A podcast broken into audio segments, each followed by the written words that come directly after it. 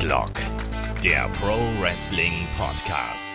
Ja, hallo und herzlich willkommen zu Headlock, dem Pro Wrestling Podcast, Ausgabe 561. Heute sprechen wir über den Plane Ride from Hell. Mein Name ist Olaf Bleich, ich bin euer Host.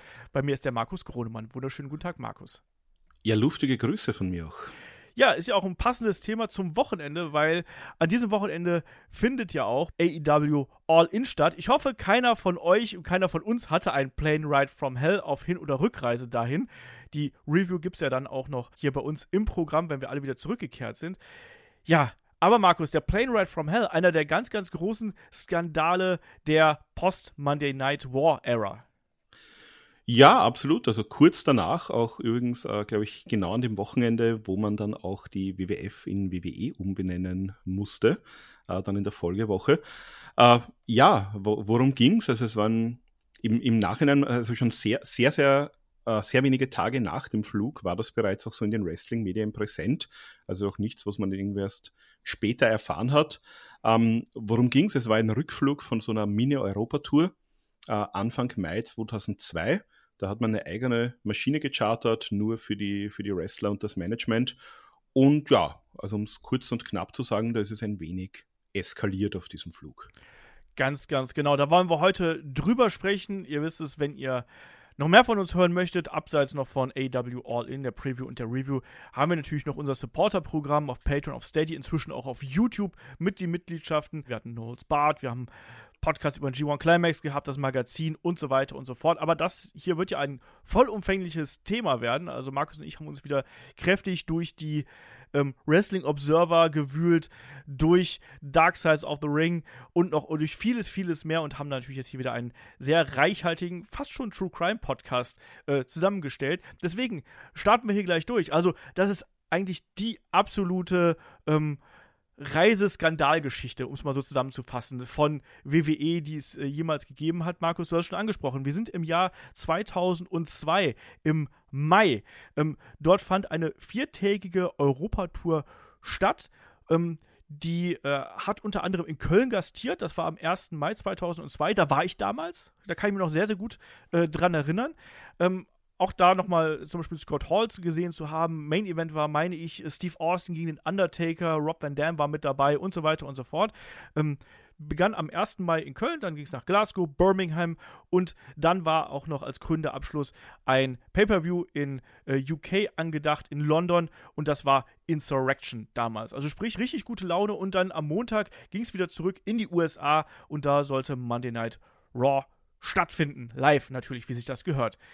So, und diese Rückreise von äh, London zurück in die USA, Markus, das ist der legendäre Plane Ride from Hell. Und der begann ja auch eigentlich erstmal ganz gut, weil man muss sagen, zu der Zeit bei WWE lief es gut. Ähm, die Hallen waren voll. Die Leute hatten Geld, der Kader war proppenvoll natürlich damals, weil du ganz viel Talent von ECW und WCW mit reingeholt hast. Also eigentlich eine Top-Zeit, um Wrestler zu sein. Ja, absolut. Also am Sonntag, dem 5. Mai, ging es da zurück. Samstag war in dieser Pay-Per-View Insurrection. Das war damals, ähm, zu der Zeit hat die WWE, damals noch WWF, äh, zweimal im Jahr sozusagen einen UK-exklusiven Pay-Per-View. Der wurde dann auf, auf Sky in Großbritannien ausgestrahlt, äh, veranstaltet. Äh, Ric Flair ist da äh, einige Monate zuvor auch erst zur WWE gestoßen, der wurde ja nicht gleich mit übernommen, der hatte nur noch einen Vertrag, nicht mit der WCW, sondern mit Time Warner, der hat da noch ein bisschen äh, fürs Nichtstun Geld kassiert, ist da dann auch äh, zu WWF gekommen zu dem Zeitpunkt. Genau, ja, es lief gut, die, äh, die Leute waren gut drauf und es war aber natürlich auch so diese Zeit, äh, Anfang der 2000er, äh, die 90er, gerade die 80er, 90er waren auch eine schwere Partyzeit. Mhm. Das heißt, ähm, Alkohol, Drogen aller Art, das war damals noch viel, viel mehr gang und gäbe, als das heute der Fall ist.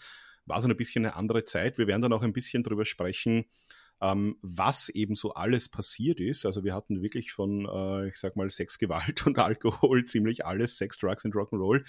Ähm, und gerade, ich sag mal so, wir haben jetzt haben wir es gerade massiv mitbekommen in den letzten Wochen und Monaten äh, mit, mit Rammstein. Wir hatten das mit MeToo, wir hatten das im Wrestling mit Speaking Out, also alle Arten von äh, ja, sexueller Eskalation werden heute ganz, ganz anders äh, geahndet und gehandhabt. Wir werden jetzt über ein paar Dinge sprechen.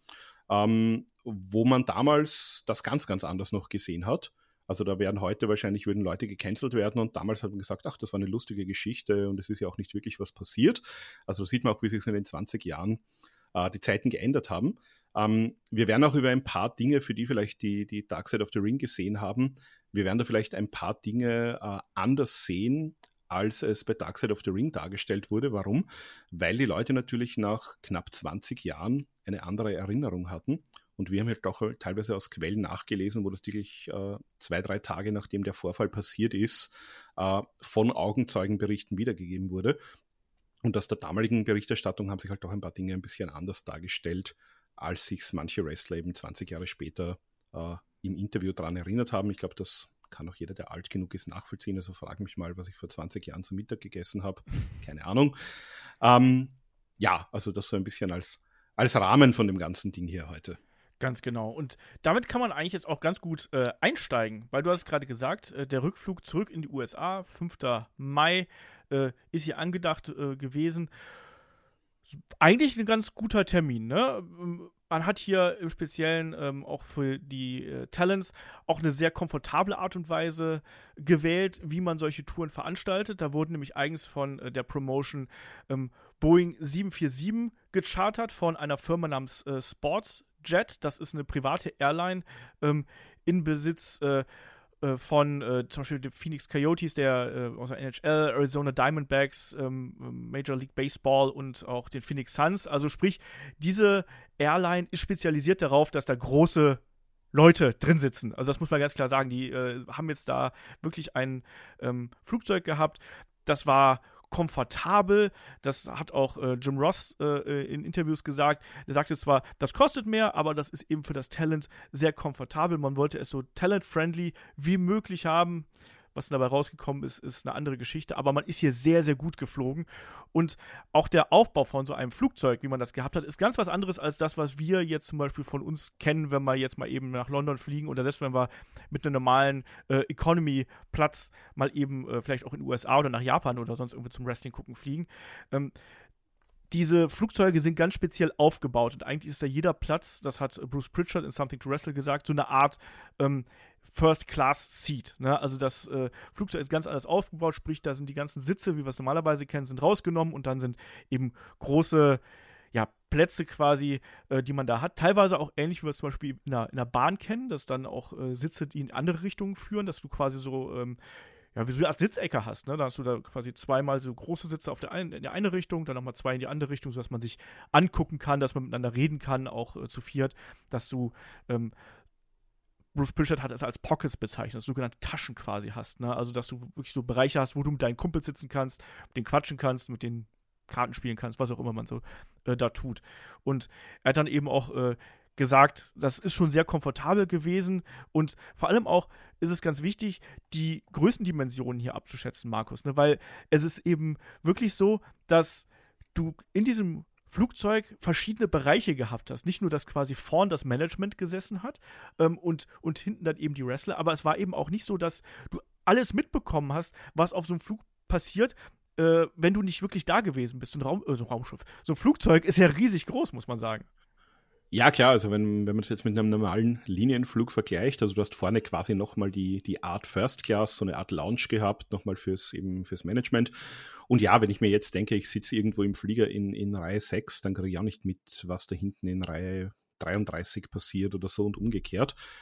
Ähm, und wenn da jetzt sozusagen diese, diese engen Sitzreihen auch nicht da sind, sondern das eher so in Sitzgruppen aufgeteilt ist, ähm, ja, dann ist das natürlich entsprechend auch alles aufgeteilt. Also so in etwa kann man sich das vorstellen, so ein, ein First-Class-Flugzeug, eben Sportsjet, spezialisiert auf den Transport von, äh, von Sportteams auch. Also haben ja auch einigen äh, Sportteams aus Arizona gehört. Die haben aber, glaube ich, in den USA weit, also einfach äh, Footballteams, Basketballteams, alles mögliche transportiert, Rockstars natürlich. Äh, also war quasi eine, eine private Fluglinie, so eine Art ja, Linienflugzeug umgebaut mit dem Komfort eines Privatjets. Hat natürlich auch eine Crew an Bord und im hinteren Bereich mit den Wrestlern.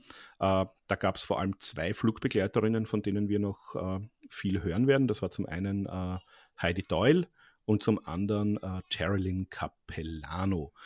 Die haben da sozusagen die Wrestler auch mit Essen, Drinks etc. versorgt. Äh, Heidi Doyle, damals eine junge Mutter gewesen, hat, glaube ich, gerade eine Tochter zur Welt gebracht, äh, kurz davor.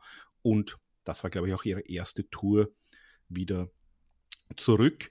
Um, ähm, und ja, diese, diese Crew hat eben die Wrestler begleitet. Also wir kennen das von größeren Europatouren. Uh, wenn wir jetzt wissen, wir sind da, die sind jetzt öfter mal in, in Deutschland in mehreren Städten, in UK in mehreren Städten, dann fliegt man sozusagen ins Land und reist dort im Land mit dem Bus weiter. Dadurch, dass es hier jetzt wirklich nur vier Städte waren, die auch uh, geografisch ein bisschen auseinander lagen, also waren in Schottland, sie waren dann in England, um, ähm, sind die sozusagen alles mit diesem Flugzeug und auch mit dieser Crew geflogen. Das heißt, USA nach Köln, weiter nach Glasgow, weiter nach Birmingham, dann nach London und dann wieder zurück eben an die Ostküste. Also das vielleicht auch noch so eine kleine Besonderheit bei dieser Tour. Ähm, ja, Management war dabei. Bei Dark Side of the Ring hat es geheißen, es waren noch Vince McMahon und Linda McMahon an Bord. Das äh, hat sich aber herausgestellt, war nicht der Fall. Also man muss auch denken, diese Wrestler haben natürlich, jetzt haben wir gesagt, das ist 20 Jahre her, die haben natürlich sehr, sehr viele so Flüge und auch Europatouren absolviert. Ähm, das war allerdings eine Show, da waren die beiden nicht dabei. Also Vince McMahon war nur beim Pay-Per-View, der ist extra sozusagen aus den USA für den einen Tag nach London geflogen, ist dann auch wieder zurückgeflogen. Gibt es mittlerweile auch genug Aussagen von Leuten, die sagen, ja stimmt, die waren beide nicht an Bord. Das ist vielleicht auch mit ein Grund, äh, warum es so sehr eskaliert ist. Also wenn das sozusagen der, der ganz große Chef nicht da ist, ähm, geht es vielleicht auch nochmal eine Spur will dazu. Es war Jim Ross war mit dabei. Jim Ross war damals auch, äh, der war sowohl Kommentator als auch hinter den Kulissen äh, Head of Talent Relations. Das heißt, er war wirklich äh, für Verträge, fürs Einstellen, auch fürs Entlassen von Talent äh, zuständig. Äh, und wir hatten einige Agents, also sozusagen die älteren Wrestler, die da ein bisschen auch darauf schauen, dass alles mit rechten Dingen zugeht, die den Leuten bei den bei der Gestaltung der Matches helfen, die für Fragen zur Verfügung stehen. Da hatten wir unter anderem dabei äh, Michael Pierce Hayes, Ann Anderson, Jared Briscoe und Fit Finlay waren unter anderem ein paar der Leute. Ähm, wir haben uns jetzt hier auch die Mühe gemacht, die ganze Passagierliste mal, zumindest was wir rekonstruieren konnten, rauszusuchen. Wir werden die jetzt nicht im Detail durchgehen, aber ein paar von den, von den größeren Namen, die da unter anderem auch mit an Bord waren, also für ein paar werden wir es ohnehin jetzt hören, aber wir hatten Booker T unter anderem mit dabei, wir hatten Eddie Guerrero mit an Bord, wir hatten die Hardys dabei, den Undertaker, Steve Austin. Also man kann sich auch mal die Cards von Insurrection und den, äh, den drei Tourdaten vorher zum Beispiel auf Cage Match ansehen.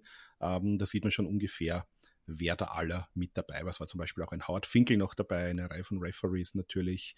Äh, Rob Van Dam haben wir in Dark Side of the Ring gehört, Just Incredible haben wir gehört, Tommy Dreamer, die haben da auch tatsächlich was passiert. Es war ähm, offenbar aber auch Stephanie McMahon mit an Bord, also sozusagen als, als ranghöchste McMahon. Damals halt auch noch ähm, sehr jung. Triple H war natürlich dabei. Äh, Big Show, William Regal, also alles, was damals so Rang und Namen hatte bei Raw, war eigentlich damit an Bord. Ich kann das komplett bestätigen. Also die Leute, die man da auch äh, bei der Show in Köln gesehen hat, das war halt der Wahnsinn, ne? Also ich weiß, dass wir unter anderem auch noch Brock Lesnar natürlich auch noch dabei gehabt haben, auch ein ganz wichtiger Name, ähm, der gegen Crash Holly gewrestelt hat. Und Mr. Perfect war damals dabei, was ich mega geil fand.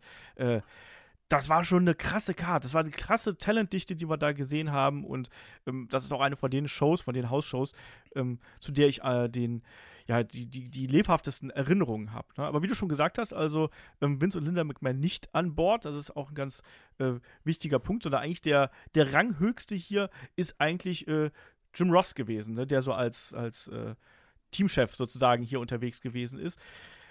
So, jetzt wissen wir, die reisen relativ komfortabel, die haben eine gute Zeit gehabt, ähm, wollen jetzt eigentlich wieder zurück nach Hause, um dann eben Raw zu veranstalten, einen Tag später. Und man könnte ja denken, gut, dann setzt man sich ins Flugzeug, fliegt los, ab die Post, gut ist. Jetzt gibt es da aber ein kleines Problem, Markus, weil äh, man kommt nicht aus London weg, weil in Connecticut gibt es äh, Wetterprobleme und diese Verzögerung, die dann entstand, die belief sich nicht nur auf eine Stunde oder zwei oder sogar noch länger, sondern äh, es gab dann ja weitere Verzögerungen äh, auf, aufgrund von, äh, von Unwettern. Und die Maschine saß dann sieben Stunden laut Tommy Dreamer in London fest. So. Genau, also die waren jetzt alle im Flugzeug, genau. äh, quasi schon mal sieben Stunden gewartet. Und natürlich sein Transatlantikflug dauert auch nochmal so um die sieben Stunden von, von äh, London an die Ostküste der USA. Also die Jungs und Mädels waren da wahrscheinlich mit ein bisschen Boarding, Vorlaufzeit und so, die waren da sicher so um die 14, 15 Stunden äh, gemeinsam in diesem Flugzeug. Gut, kann man sich äh, unbequemeres vorstellen. Wir haben das jetzt schon drüber gesprochen. Es war eine sehr bequeme Atmosphäre. Ähm, da bezahlst du natürlich jetzt auch nicht äh, pro Drink oder so, sondern die, die WWE natürlich übernimmt hier alle Kosten. Ähm, gab natürlich auch eine Menge Alkohol. Und wir kennen das natürlich vom, vom Linienflug. Da gehen dann diese äh, Flugbegleiterinnen und Flugbegleiter mit ihrem äh, Wagen da durch die Gänge und dann kannst du dir halt was besorgen. Bei mir ist es meistens dann ein Tomatensaft oder ein Ginger Ale. Äh, bei den Herrschaften aus der WWE war es dann eher so der harte Alkohol. Äh, und Heidi Doyle, also die Flugbegleiterin, hat dann auch gesagt, sie mussten äh, sozusagen diesen Getränkewagen mit dem harten Alkohol, der musste noch vor dem Start äh, quasi äh, dreimal oder zweimal neu aufgefüllt werden. Also drei so, so Schnapskarts haben sie da schon verbraucht. Äh, die Wrestler haben sich dann irgendwann auch äh, selbst begonnen zu bedienen, haben dann gar nicht mehr groß auf die Flugbegleiterinnen gewartet. Also kann man sich schon mal vorstellen, sehr feucht-fröhliche Stimmung, aber eben zur damaligen Zeit nicht nur Alkohol, sondern auch diverse Drogen waren da eher noch gang und gäbe. Und was zu der Zeit so ein bisschen auch als Partydroge äh, im Umlauf war, äh, Umlauf war, das war sogenanntes äh, GHB, GHB, äh, steht für Gamma-Hydroxybuttersäure. Ähm, und also das kennt man, also ich kenne es nur vom Namen her, ich habe das Zeugs nie konsumiert, habe ich auch nicht vor. Ähm, wird teilweise auch als Liquid Ecstasy bezeichnet, als Partydroge und hat eine sehr interessante Wirkung, nämlich wenn du es in kleinen Dosen nimmst, dann kriegst du sowas ähnliches wie den Alkoholrausch, dann wirkt das enthemmend, äh, wirkt irgendwie aufputschend, ähm, psychoaktiv, du nimmst deine eigenen Emotionen intensiver wahr, offenbar.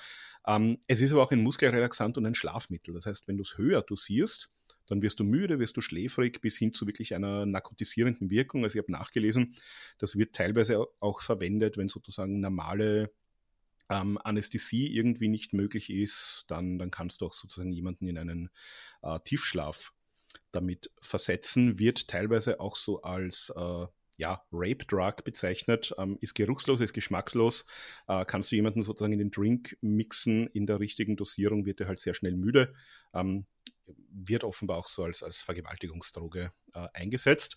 Äh, von der Rechtslage her in Deutschland verboten seit 2002, mhm. war davor aber für jedermann erhältlich, sozusagen als äh, ja, in der Apotheke oder in so, in so Nahrungsergänzungsshops. Äh, in den USA war es ab 2000 so eine sogenannte Controlled Substance also auch sozusagen eingeschränkt erhältlich und in Großbritannien ab 2003 auch in einer ähnlichen Kategorie, aber jetzt sind wir da 2002, das heißt, da war das noch mehr oder weniger gang und gäbe, da bekam man das auch. Ähm, haben wir ja auch in unserem Steroiden-Podcast schon ein bisschen angesprochen. Als Wrestler war es ja ohnehin nicht wahnsinnig schwierig, an so Drogen und Medikamente zu kommen, weil da hast du deinen Arzt irgendwo gehabt, der hatte gewisse Dinge einfach verschrieben und dann hast du das Zeug einfach nach Lust und Laune konsumieren können. Ähm, jetzt haben wir schon gesagt, äh, wird teilweise auch irgendwie in, in, den Drink reingemischt und da haben auch einige Wrestler davon gesprochen, da war zu der Zeit auch offenbar ein populärer Sport, das sogenannte Age-Bombing. Mhm. Das heißt, da hast du so eine äh, GHB-Tablette oder Pulver jemanden in den Drink hineingemixt und haha, der ist dann lustig eingeschlafen, dann konntest du ihm irgendwie die Augenbrauen rasieren oder sonst irgendwelche lustigen Dinge tun. Es kann aber auch sehr gefährlich sein, das kann Atemstillstand auslösen, das kann dich quasi auch umbringen in der falschen äh, Dosierung, aber hey, Wrestling Anfang der 2000er, was soll schon passieren? ähm, das heißt, auch dieses Age-Bombing war gang und gäbe, da hat Jim Ross auch gesagt. Also du hast nach Möglichkeit auch deinen Drink nicht irgendwo unbeaufsichtigt abgestellt, weil da konnte es natürlich sein, dass dir irgendwas hineingeworfen wurde. Und Rob Van Dam hat auch erzählt, also teilweise wurde das natürlich auch äh, bei Frauen gemacht. Der kam ja auch aus dem EC, äh, ECW Lockerroom. Da war ja der Umgang mit Drogen ohnehin ein, ein sehr lockerer. Also offenbar, er hat das jetzt nicht so direkt äh, erwähnt, aber er hat so Andeutungen gemacht, dass das eben auch teilweise gegen, gegen Frauen, äh, Fans etc. eingesetzt wurde, dass man dann halt mit denen einfach tun und lassen konnte, was man als männlicher Wrestler vielleicht so gemacht hat. Also wie gesagt, ganz andere Zeiten. Äh, wenn das heute so rauskommt, äh, sind diese Wrestler wahrscheinlich alle miteinander weg vom Fenster. Damals war das noch so die Zeit. Da ging das alles noch irgendwie und lief so ein bisschen unter dem Radar. Ja, auch keinerlei rechtliche Konsequenzen. Ne? Also gerade dieses Age-Bombing, was ja durch Dark Sides of the Ring ähm, nochmal ans Tageslicht gekommen ist, das äh, finde ich schon echt eine, eine, verdammt heftige Geschichte. Ne? Auch die ähm, Art und Weise, was da für Streiche gespielt worden sind, äh, ob das jetzt noch geschmackvoll ist. Ne, da kann man zwar so mit zum Lachen nochmal drüber schauen, wenn da jemand dem anderen in die Tasche kackt oder solche Sachen, aber irgendwo ist es auch hart. Und genauso hart fand ich auch ähm, generell die Aussagen, ähm, die man immer wieder gehört hat, was da auch teilweise für Rituale ähm, entstehen, dass quasi, damit die äh, Wrestler und auch die Offiziellen so einen Langstreckenflug auch überstehen sozusagen. Also da wurde dann auch von anderen Drogen noch gesprochen. Ne? Vicodin ist da so ein ähm, Stichpunkt. Ähm, Bruce Pritchard hat auch gesagt, dass er sich erstmal irgendwelche Schlaftabletten reingefahren äh, hat quasi äh, zu Beginn eines Fluges und dann irgendwie zwei Gläser Rotwein obendrauf und dann hat er eben den ganzen Flug durchgeschlafen. Also das ist schon ähm, echt ein harter Lifestyle, den die hier gefahren haben, plus eben dann auch teilweise ein sehr unmoralischer Lifestyle, ähm, der auf der einen Seite natürlich innerhalb der Kollegen, äh, innerhalb des Kollegenkreises noch vielleicht als unterhaltsam und witzig gewesen sein muss, aber eben dann auch sehr oft einfach vollkommen über die Stränge geschlagen ist. Und wie du schon gesagt hast, hier haben wir dann eben das Problem, dass wir ähm, ein ein Flugzeug voller Leute haben, die jetzt zum Teil sehr schwer alkoholisiert sind, teilweise dann auch unter äh, Drogen stehen und die dann eben auch noch äh, frustriert sind darüber, dass hier ihr Flug äh, so lang verschoben ist und die eigentlich nur nach Hause wollen. Also hier ist so eine Mischung aus ja, eigentlich Partystimmung, aber da ist auch eine gehörige Portion Frust dabei, plus eben auch so ein bisschen Euphorie, weil du hast gerade so eine tolle Tour hinter dir, du bist von tausenden von Fans bejubelt worden. Also es ist ein ganz, ganz großes Pulverfass, was hier quasi am Schwelen ist. Und da gibt es auch so ein paar äh, schöne O-Töne, ne? Also, dass es Eskalation bei Reisen gab, bei Roadtrips gab, das ist ja beim Wrestling gang und gäbe. Aber hier sagen dann auch Leute wie äh, Tommy Dreamer oder Justin Credible, ähm, dass das, dass das alles äh, sehr extrem gewesen ist. Auch für diese Zeit war das dann schon, aber nicht unbedingt ungewöhnlich. Und Rob Van Dam sagt so, ja, man könnte jetzt sagen, das war wie so eine Klasse von der Highschool, die jetzt mal freigelassen worden ist, aber hat dann auch so scherzhaft gemeint, ja, also das war eher so dritte Klasse, wenn man mal ehrlich ist. Und auch im Nachgang gab es natürlich dann noch Leute wie Steve Austin, die sich darüber geäußert haben, was dann da passiert ist und die dann auch ganz klar gesagt haben, ne, dass es äh, ein riesengroßer Haufen BS, Blödsinn gewesen ist, ähm, dass die Jungs sich da wie ein Haufen Idioten verhalten haben, dass sie quasi das äh, Privatflugzeug hier verwüstet haben, dass die nicht den Respekt gehabt haben, auch der Company gegenüber hier das Flugzeug äh, verwüstet haben, dass die auch die Kosten, die dahinter stecken, nicht akzeptiert haben und im Endeffekt sogar dann, da kommen wir gleich drauf zu sprechen, dann ihre äh, Kolleginnen und Kollegen auch noch mit in Gefahr gebracht haben, weil sie dann eben so eskaliert sind. Und deswegen ist dieser Plane Ride from Hell auch so legendär geworden. Ne? Zum einen, weil es auch nach außen gedrungen ist, wer das gewesen sein könnte, unter anderem, da sprechen wir auch gleich noch drüber. Aber insgesamt natürlich ist das eine Eskalationsstufe gewesen, die gerade über den Wolken und innerhalb eines Flugzeugs schon äh, ziemlich heftig gewesen ist. Aber Streiche spielen, ähm, Markus, das muss man sagen, äh, unter den Kolleginnen und Kollegen, das war damals gang und gäbe. Ne? Es gibt auch, ich habe auch gehört, dass es ähm, äh, Sammelkarten mit äh, dem One-to-Three-Kit geben soll, wo er keine Augenbrauen mehr hat, weil man ihm irgendwie auf dem Weg äh, zum, äh, zum nächsten Ort abrasiert hat, zum Beispiel. Genau, also da gibt es ganz, ganz legendäre Geschichten, jetzt begonnen von, von harmloseren Telefonstreichen bis halt wirklich zu, ja, äh, wie, wie sagt man, also gibt es irgendeinen schönen Begriff, ähm, Verletzung der körperlichen Integrität, also von, von Augenbrauen oder sonstigen Abrasieren. Äh, Randy Orton, der ja angeblich auch äh, vor allem weiblichen Talent äh, zumindest einmal äh, ja, in die Tasche gekackt hat, ähm, bis hin zu ja eben andere unter Drogen setzen, äh, die, diverse Practical Jokes äh, von, von tatsächlich lustig bis halt schon ja, sehr hart an der Grenze des, des guten Geschmacks und der Legalität. Ich habe auch mal so Gags um, ähm, gehört wie Schnürsenkel anzünden. Ja, sowas, so Kleinigkeiten. Also heute würde man wahrscheinlich dazu sagen, was in der Schule passiert, klassisches Bullying. Ja. Ähm, was man noch dazu sagen muss, also es ging ja nicht nur auf diesem Flug so zu, sondern diese ganze Europatour war angeblich so eine eine große Party, äh, wo es jeden Abend entsprechend eskaliert ist. Wie gesagt, die, die Damen, die Flugbegleiterinnen haben auch gesagt, sie waren da mit dabei, teilweise haben auch in den gleichen Hotels übernachtet. Also die haben da auch schon ein bisschen äh, mitbekommen, wie ihre Passagiere da so drauf sind. Ähm, ja, aber gesagt, Steve Austin hat sich dann äh, im Juni gab es dieses berühmte Bytees-Interview. Also man muss auch äh, von der Zeit her sagen, das war so kurz davor, ähm, bevor Steve Austin dann auch die Company äh, verlassen hat. Das war so ein bisschen über ein Jahr dann später. Ähm, und der hat sich, da gab es diese Online-Show Byte This damals äh, auf WWE, WWF.com damals noch. Und da hat er sich halt auch ein bisschen, da hat er sich einerseits ein bisschen über das Booking ausgelassen und hat dann eben auch äh, gesagt, ja, ihm die, bei dem Flug, es war ein Haufen Idioten, das war ein Privatflugzeug, hat viel Geld gekostet. Ähm, so sollte man sich halt nicht äh, aufnehmen. Und er hat gemeint, ähm, wenn er da irgendwie mitbekommen hat, also er hat geschlafen, weil sonst wäre er nach hinten gegangen und hätte ein paar Leuten ne, mal ordentlich in den Hintern getreten. Ähm, der hat aber offenbar von dem Ganzen weniger mitbekommen, hatte auch damals noch äh, Deborah McMichael, seine Frau, mit dabei. Äh, und auch der Undertaker war im Nachhinein offenbar äh, sehr wütend, weil es so eskaliert ist. Aber da beginnen wir vielleicht mal mit den unter Anführungszeichen harmlosesten dieser ganzen Geschichten, was da so passiert ist, nämlich ähm, die ganze Geschichte um Michael Hayes, JBL und äh, X-Pac, also Sean Wortman. Genau, Michael Hayes damals, du hast es angesprochen, der war damals ein Agent, JBL, ganz normaler Aktiver, genauso wie Sean Waldman. Und ja, Sean Waldman, also X-Pac, der hatte damals so ein bisschen, der war nicht ganz zufrieden mit der Art und Weise, wie er dargestellt worden ist. Der hatte auch ähm, das Match gegen äh, JBL ähm, bei Insurrection und äh, da hat JBL geblutet, also innerhalb der Match-Story geblutet, ne, so wie äh, wir das kennen, mit Blade quasi. Und äh, ja, hier war es dann so, dass äh, Michael Hayes mutmaßlich geagebombt wurde. Also er hat damals äh, äh, sich da hingesetzt, hat was getrunken und ist dann sehr, sehr tief ähm, eingeschlafen.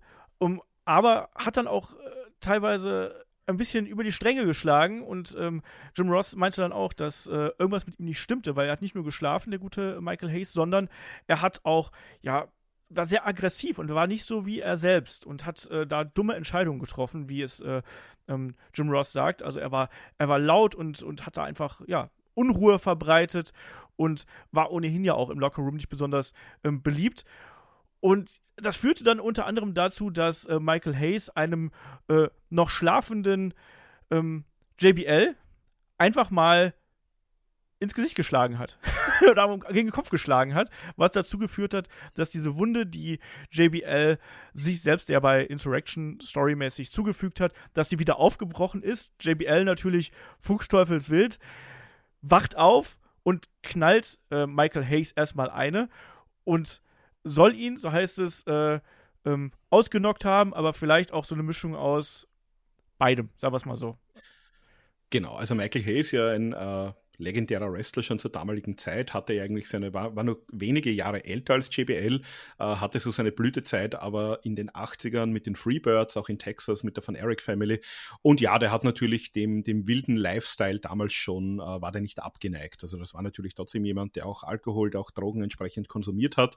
Das heißt, das war jetzt im Grunde kein ganz außergewöhnliches Verhalten für ihn auf diesem Flug, aber er war zu dem Zeitpunkt halt Teil des Managements. Also er war, äh, er war Agent, er war teilweise auch schon äh, Writer, das heißt, er hat für Heat, das war diese Show am Sonntag, diese einstündige, die hat er quasi geschrieben, auch die Matches zusammengestellt.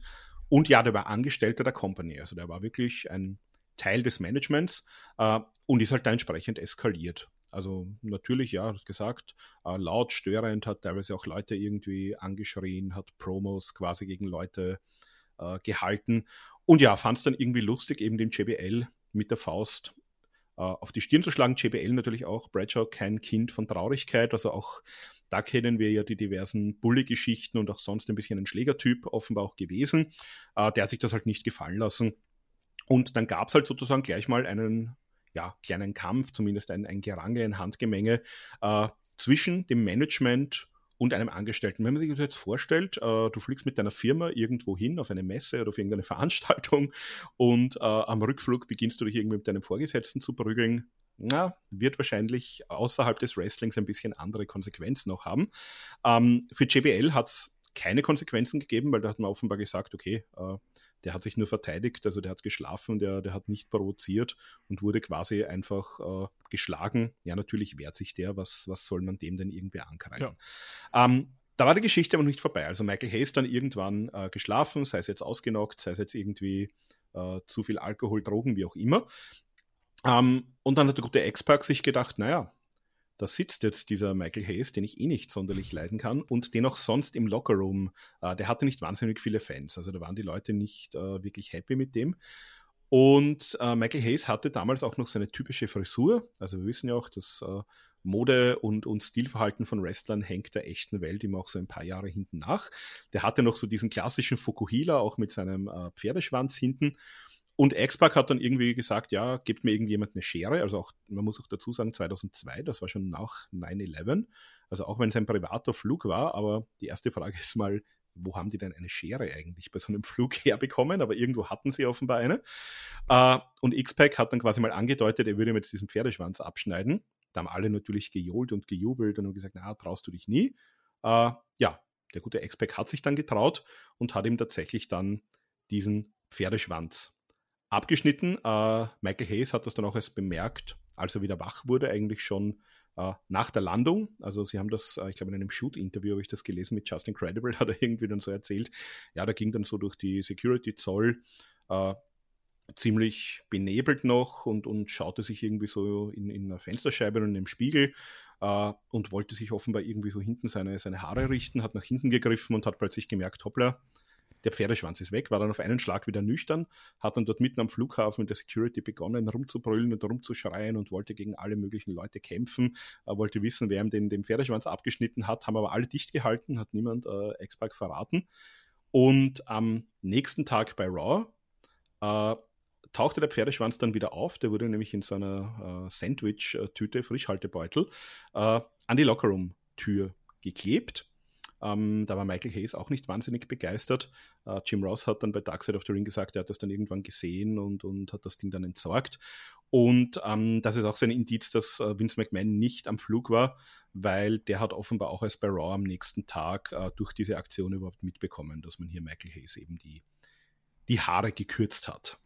Ja, genau. Und das hat natürlich dann auch äh, Wellen geschlagen. Also der gesamte Plane Ride from Hell, der ist natürlich dann auch äh, sehr schnell ähm, an die oberen Management-Verantwortlichen dann äh, weitergegeben worden, was da passiert ist. Also Michael Hayes war dann einer von denen, die dann auch wirklich ähm, ja hier zu Vince McMahon, auch zu Stephanie und äh, Jim Ross zitiert worden sind. Und dann äh, gab es da eben einmal die, die Standpauke, weil er ja eigentlich als Verantwortlicher hier ähm, ein Vorbild äh, sein müsste und weil er ja diese Rolle hier nicht äh, wahrgenommen hat. Ja, für X-Pac hat es dann doch noch so ein bisschen Nachwirkungen gehabt. Also er hat ja auch schon äh, gesagt, dass er schon im Vorfeld quasi durch das Booking von Michael Hayes geburied worden ist. Da gibt es auch Interviews, wo er dieses Wort dann eben auch verwendet und sagt, ich bin immer schlecht dargestellt worden. Und dann rein zufällig, rein zufällig ist er dann bei den äh, Tapings äh, vom äh, 10.06.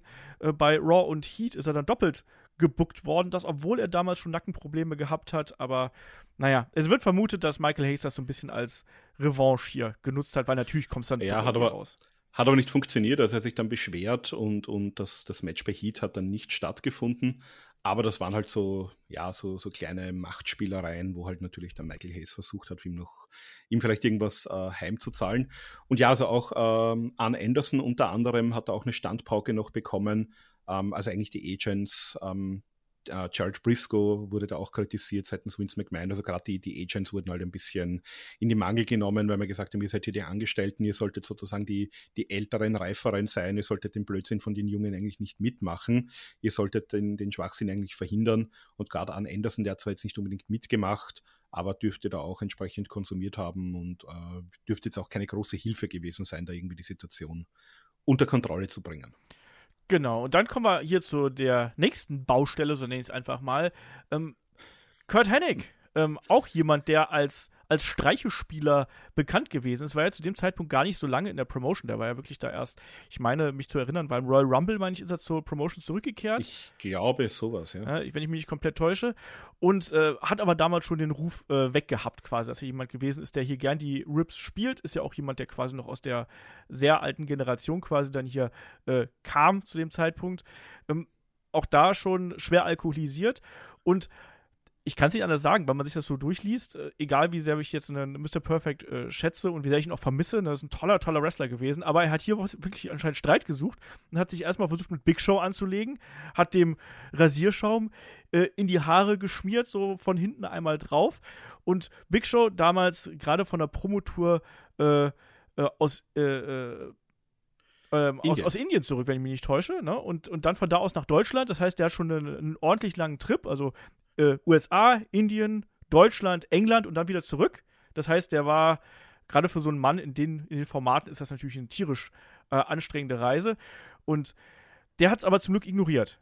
So, und dann hat sich aber Kurt Hennig. Genau, der hat, der hat offenbar geschlafen. Genau. Äh, Hennig hat offenbar mehreren Leuten eben diesen, diesen Rasierschaumstreich gespielt. Einer davon war Big Show, also muss man sich auch mal überlegen, äh, sich mit dem anzulegen, wenn der irgendwie äh, eskaliert. Ähm, bleibt auch von Mr. Perfect wahrscheinlich nicht mehr viel übrig. Ähm, ja, der hat das aber offenbar irgendwie, äh, der hat das mitbekommen, hat sich das Zeugs wieder aus den Haaren gewischt und hat weiter geschlafen. Also der war fix und fertig. Der war offenbar auch jetzt nicht auf einen äh, Kampf in 12.000 Metern Höhe aus. Ähm, ein anderer Mann hat sich daran hinreißen lassen, nämlich der gute Brock Lesnar. Genau, und die beiden kennen sich ja. Ne? Die sind eigentlich Freunde gewesen, beide aus Minnesota stammend. Ähm, und äh, auch quasi ähnliche Trainingsvergangenheit, sagen wir es einfach mal so. Ne? Ähm, Kurt Hennig war damals bei Brad Rangans im Camp und äh, wo auch ähm, Brock Lesnar zu seiner äh, OVW-Zeit unter anderem trainierte. Genau, also er hat ihn, er hat ihn trainiert eigentlich. Also als, als Brock Lesnar dann nach seiner genau. ähm, Uni-Ringer-Zeit äh, zum Wrestling gehen wollte, noch bevor er bei der WWE unter Vertrag war, hat er eben da, also er war an der University of Minnesota, war er eben äh, hat er studiert und hat dort auch gerungen. Äh, und Brad Rangans war halt ein, ja, ein langer, alteingesessener Trainer in Minnesota und bei dem hat er halt mal sozusagen begonnen, Pro-Wrestling-Training zu nehmen und äh, Kurt Henning war auch ein, ein Freund von Rangans und hat teilweise eben Brock Lesnar damals auch ein bisschen mittrainiert, noch bevor der überhaupt zur, zur WWE und zu äh, OVW gekommen ist. Ja, und dann diese, dieser Konflikt der beiden, der wird so ein bisschen als ja, das sind beides so Leute, die sind so ein bisschen kompetitiv, ne? Die suchen gern den Wettbewerb, aber eigentlich war es eher ein, äh, ein Kurt Hennig, der hier diesen, diesen Moment gesucht hat, ne? Da, da hast du gesagt, hast, komm, lass, lass uns mal, lass uns mal kämpfen sozusagen, ne? Lass uns mal hier äh, probieren. Ansonsten bist du kein Mann, du kann, musst ja deinen Mann stehen hier und ansonsten hast du einen schlechten äh, Ruf weg. Die beiden haben dann quasi so eine Art, ist es ein Wrestling-Match? Ist es eine Balgerei, Markus? Also quasi zwei ja, sie haben ja Brocken, beide, die sich hier im Flugzeug niederringen. Genau, es war, es war quasi ein Ringkampf. Ja. Also der ähm, Kurt Hennig ähm, hatte ja auch einen, einen Ringer-Hintergrund, jetzt natürlich nicht so, ähm, ja, nicht so hochrangig wie, wie Brock. Also Brock war ja doch ein äh, NCAA, also äh, im College ein äh, Division One Champion im Ringen, im Amateur Wrestling. Und ja, äh, Kurt Henning war eben betrunken und der, der wollte es eben unbedingt wissen und war ihm der Meinung, also da ging es eher um diese Takedowns. Kann ich dich jetzt hier sozusagen ringerisch von den Beinen holen? Und Brock Lesnar, damals 25, erst ganz kurz dabei, der war so ein bisschen unsicher, wusste jetzt nicht wirklich, wie er damit umgehen soll. Und die anderen haben ihm gesagt, na, du musst jetzt schon, also du kannst jetzt nicht einfach das Ganze ignorieren, du musst jetzt quasi hier ein bisschen schon zeigen, was du kannst, weil sonst, äh, ja, wirst du irgendwie vielleicht als, als Feigling oder sowas gesehen. Na gut, dann ist der mal los und dann haben sie da mal begonnen, so in äh, ja, 12.000 Meter Höhe in etwa, während einem laufenden Flug. Äh, alkoholisiert? Mit, mit Alkohol, alkoholisiert, so ein bisschen im Flugzeug zu ringen. So beide so um die 1,90 groß. Also auch äh, Mr. Perfect natürlich damals in den 80ern eher mal einer der kleineren Leute, nur man muss sich auch die, die Dimensionen mal in Relation setzen. Also äh, Mr. Perfect war auch so um die 1,90, war schon eine ziemliche Kante auch. Ja. Also der war jetzt nicht so wie ein, wie ein heutiges, kein, kein Darby Allen oder so, wo man sagt, der hat äh, 70 Kilo, wenn er frisch aus der Dusche kommt, sondern das war schon ein, äh, ja, ein, ein gestandener Wrestler auch zur damaligen Zeit. Und die haben damals so ein bisschen begonnen. Und Brock Lesnar natürlich ähm, damals äh, in, der, in der Blüte seiner, seiner Jahre ähm, hat mehr oder weniger mit, äh, ja, mit Kurt Hennig kurzen Prozess gemacht, hat sich dann natürlich nicht von den Beinen holen lassen, hat ihn mehrfach zu Boden gerungen. Ähm, dann haben sie ihm halt gesagt, komm, passt schon, beruhig dich wieder mal, setz dich mal wieder hin. Hat er dann auch getan, dann ist Mr. Perfect wiedergekommen, hat wieder äh, das Ganze gestartet. Und ja, dann ist es ein bisschen mehr eskaliert schon in Runde 2, sagen wir mal. ja, das kann man so sagen. Du hast es angesprochen, zwei großgewachsene Männer. Brock Lesnar natürlich auch noch damals sehr jung, das dürfen wir auch nicht vergessen. Ne? Das ist nicht der. 25, ja. ja. Ne? Also, es ist nicht der gestandene Veteran, den man jetzt heutzutage hat, sondern äh, noch sehr jung. Und natürlich dann, wenn so ein Veteran zu dir sagt, hey, du, wirst auf ewig einen schlechten Ruf weg, haben, ne, dann nimmst du das natürlich schon ernst. Und was angesprochen, nächste Eskalationsstufe kam, da gab es dann eben ja quasi einen, einen Tackle, mehr oder weniger, und Lesnar rammte dann Hennig gegen die Notausgangstür, die man normalerweise nicht so einfach öffnen kann. Also da gibt es verschiedene Mechanismen, dass eben die nicht so rausbricht. Trotzdem gab es wohl einen riesigen Knall, der äh, auch weit über diesen Bereich hin zu hören gewesen ist. Und das ist natürlich was, da haben auf einmal alle Angst um ihr Leben gehabt. Ne? Das sagt auch Bruce Pritchard im Podcast. Ne? Das haben wirklich alle mitbekommen und dachten sich nur, holy shit, we're all gonna die. Ne? Äh, und das größte Problem war eben auch, wie kriegt man die beiden jetzt da wieder auseinander? Ne? Also da hat dann auch äh, Heidi Doyle, also die Flugbegleiterin, gesagt, so ich ich konnte nichts machen. Ne? Ich, was, was hätte ich dann gegen die beiden machen sollen? Die hat ja wohl auch noch den, ähm, den Kapitän zur Hilfe ge geholt. Auf den haben sie auch nicht gehört. Markus und schlussendlich waren es dann äh, Finlay und Triple H, die die beiden hier unter anderem auseinander Also von der, haben. aus der Berichterstattung von damals hat es geheißen, eben also beim ersten Mal war es, glaube ich, schon äh, Finlay alleine und dann waren es irgendwie Finlay und Triple H, die sie getrennt haben. Ich meine, äh, ja, Fit Finlay, ähm, der, der kann schon so einen Kampf beenden in der Regel. Aber ähm, gegen einen 25-jährigen Brock Lesnar und ja, natürlich, also so eine ähm, Notausgangstür, also jeder schon mal am, am, Notausgang gesessen ist, bekommt ja auch Instruktionen, wie die halt im Notfall zu öffnen ist. Ähm, und ja, also auch natürlich bei dem entsprechenden Druck, der da herrscht in der Höhe. Also die sollte nicht so einfach aufgehen. Aber ein Brock Lesnar ist halt jetzt auch ein, ja, eine ziemliche Kante. Also wenn der da einen anderen Typen mit über 100 Kilogramm mit, mit Kraft noch dagegen wirft, ähm, also ich würde nicht darauf wetten, dass äh, jede Tür und jede Oberfläche so einer Belastung standhält. Man muss sich auch denken, so ein, so ein Flugzeug an sich ähm, ist ja auch nicht wahnsinnig dick. Das ist ja eigentlich auch nur eine, mein gut, das ist Stahl, aber also ich würde nicht unbedingt in einem Flugzeug einen Kampf austragen wollen, wo sich zwei Typen mit über 120, 130 Kilo gegenseitig irgendwie gegen Türen, Fenster, Wände oder sonst was werfen. Also Heidi Doyle hat das ein bisschen überdramatisiert, vielleicht auch in, in Dark Side of the Ring. Die hat gesagt, na, das sind Wrestler, die können sich in einem Haus durch eine Wand werfen. Warum soll es nicht auch in einem Flugzeug? Gut, die amerikanischen Wände sind ja eher aus Holz und aus Rigips. Ähm, da mache ich mir auch weniger Sorgen, dass da mal eine Wand zu Bruch geht. Ein Flugzeug sollte das aushalten, aber, aber es ist halt nicht die schlaueste Idee, äh, in dem Flugzeug hier äh, zu kämpfen zu beginnen. Ja, dann hat man irgendwann die beiden wieder getrennt. Äh, Kurt Hennig hatte dann immer noch nicht genug, wollte dann unbedingt nochmal weitermachen. Da hat Paul Heyman dann aber auch offenbar zu, zu Brock Lesnar gesagt, komm, ignoriere den jetzt einfach und, und gut ist es. Ja, genau, aber man muss sich halt diesen Effekt mal vorstellen, ne? dass dann zwei so große Typen dagegen fallen. Da kriegt man, glaube ich, schon Schiss. Und klar sollte die Tür das aushalten, aber ich möchte das nicht erleben, bin ich ganz ehrlich. Ich bin schon oft äh, geflogen und ich bin auch schon oft längere Strecken geflogen und ich war sehr froh, dass ich solche Momente nie über den Wolken äh, das, erlebt habe. Dass nie Brock Lesnar vor dir gekämpft hat im Flugzeug. Ja, aber auch so generell. Also ich habe noch, noch, nie so wirklich Turbulenzen äh, mitbekommen oder sonst irgendwas. Also da klopfe ich auf Holz, da bin ich bis jetzt noch von verschont geblieben. Und ja, ohnehin Brock Lesnar und äh, Kurt Hennig ja beide quasi auch äh, vorbelastet und beide auch wirklich mit, mit äh, ja, noch weiteren Geschichten, die äh, jetzt hier im Rahmen dieses äh, Wochenendes stattgefunden haben. Also vielleicht erstmal was, was noch in Dark Side of the Ring passiert ist. Ähm, da hat Terry Runnels gesagt, dass sich äh, Brock Lesnar bei Insurrection vor ihr entblößt haben soll und äh, he did the whole thing, ähm, sage ich da mal.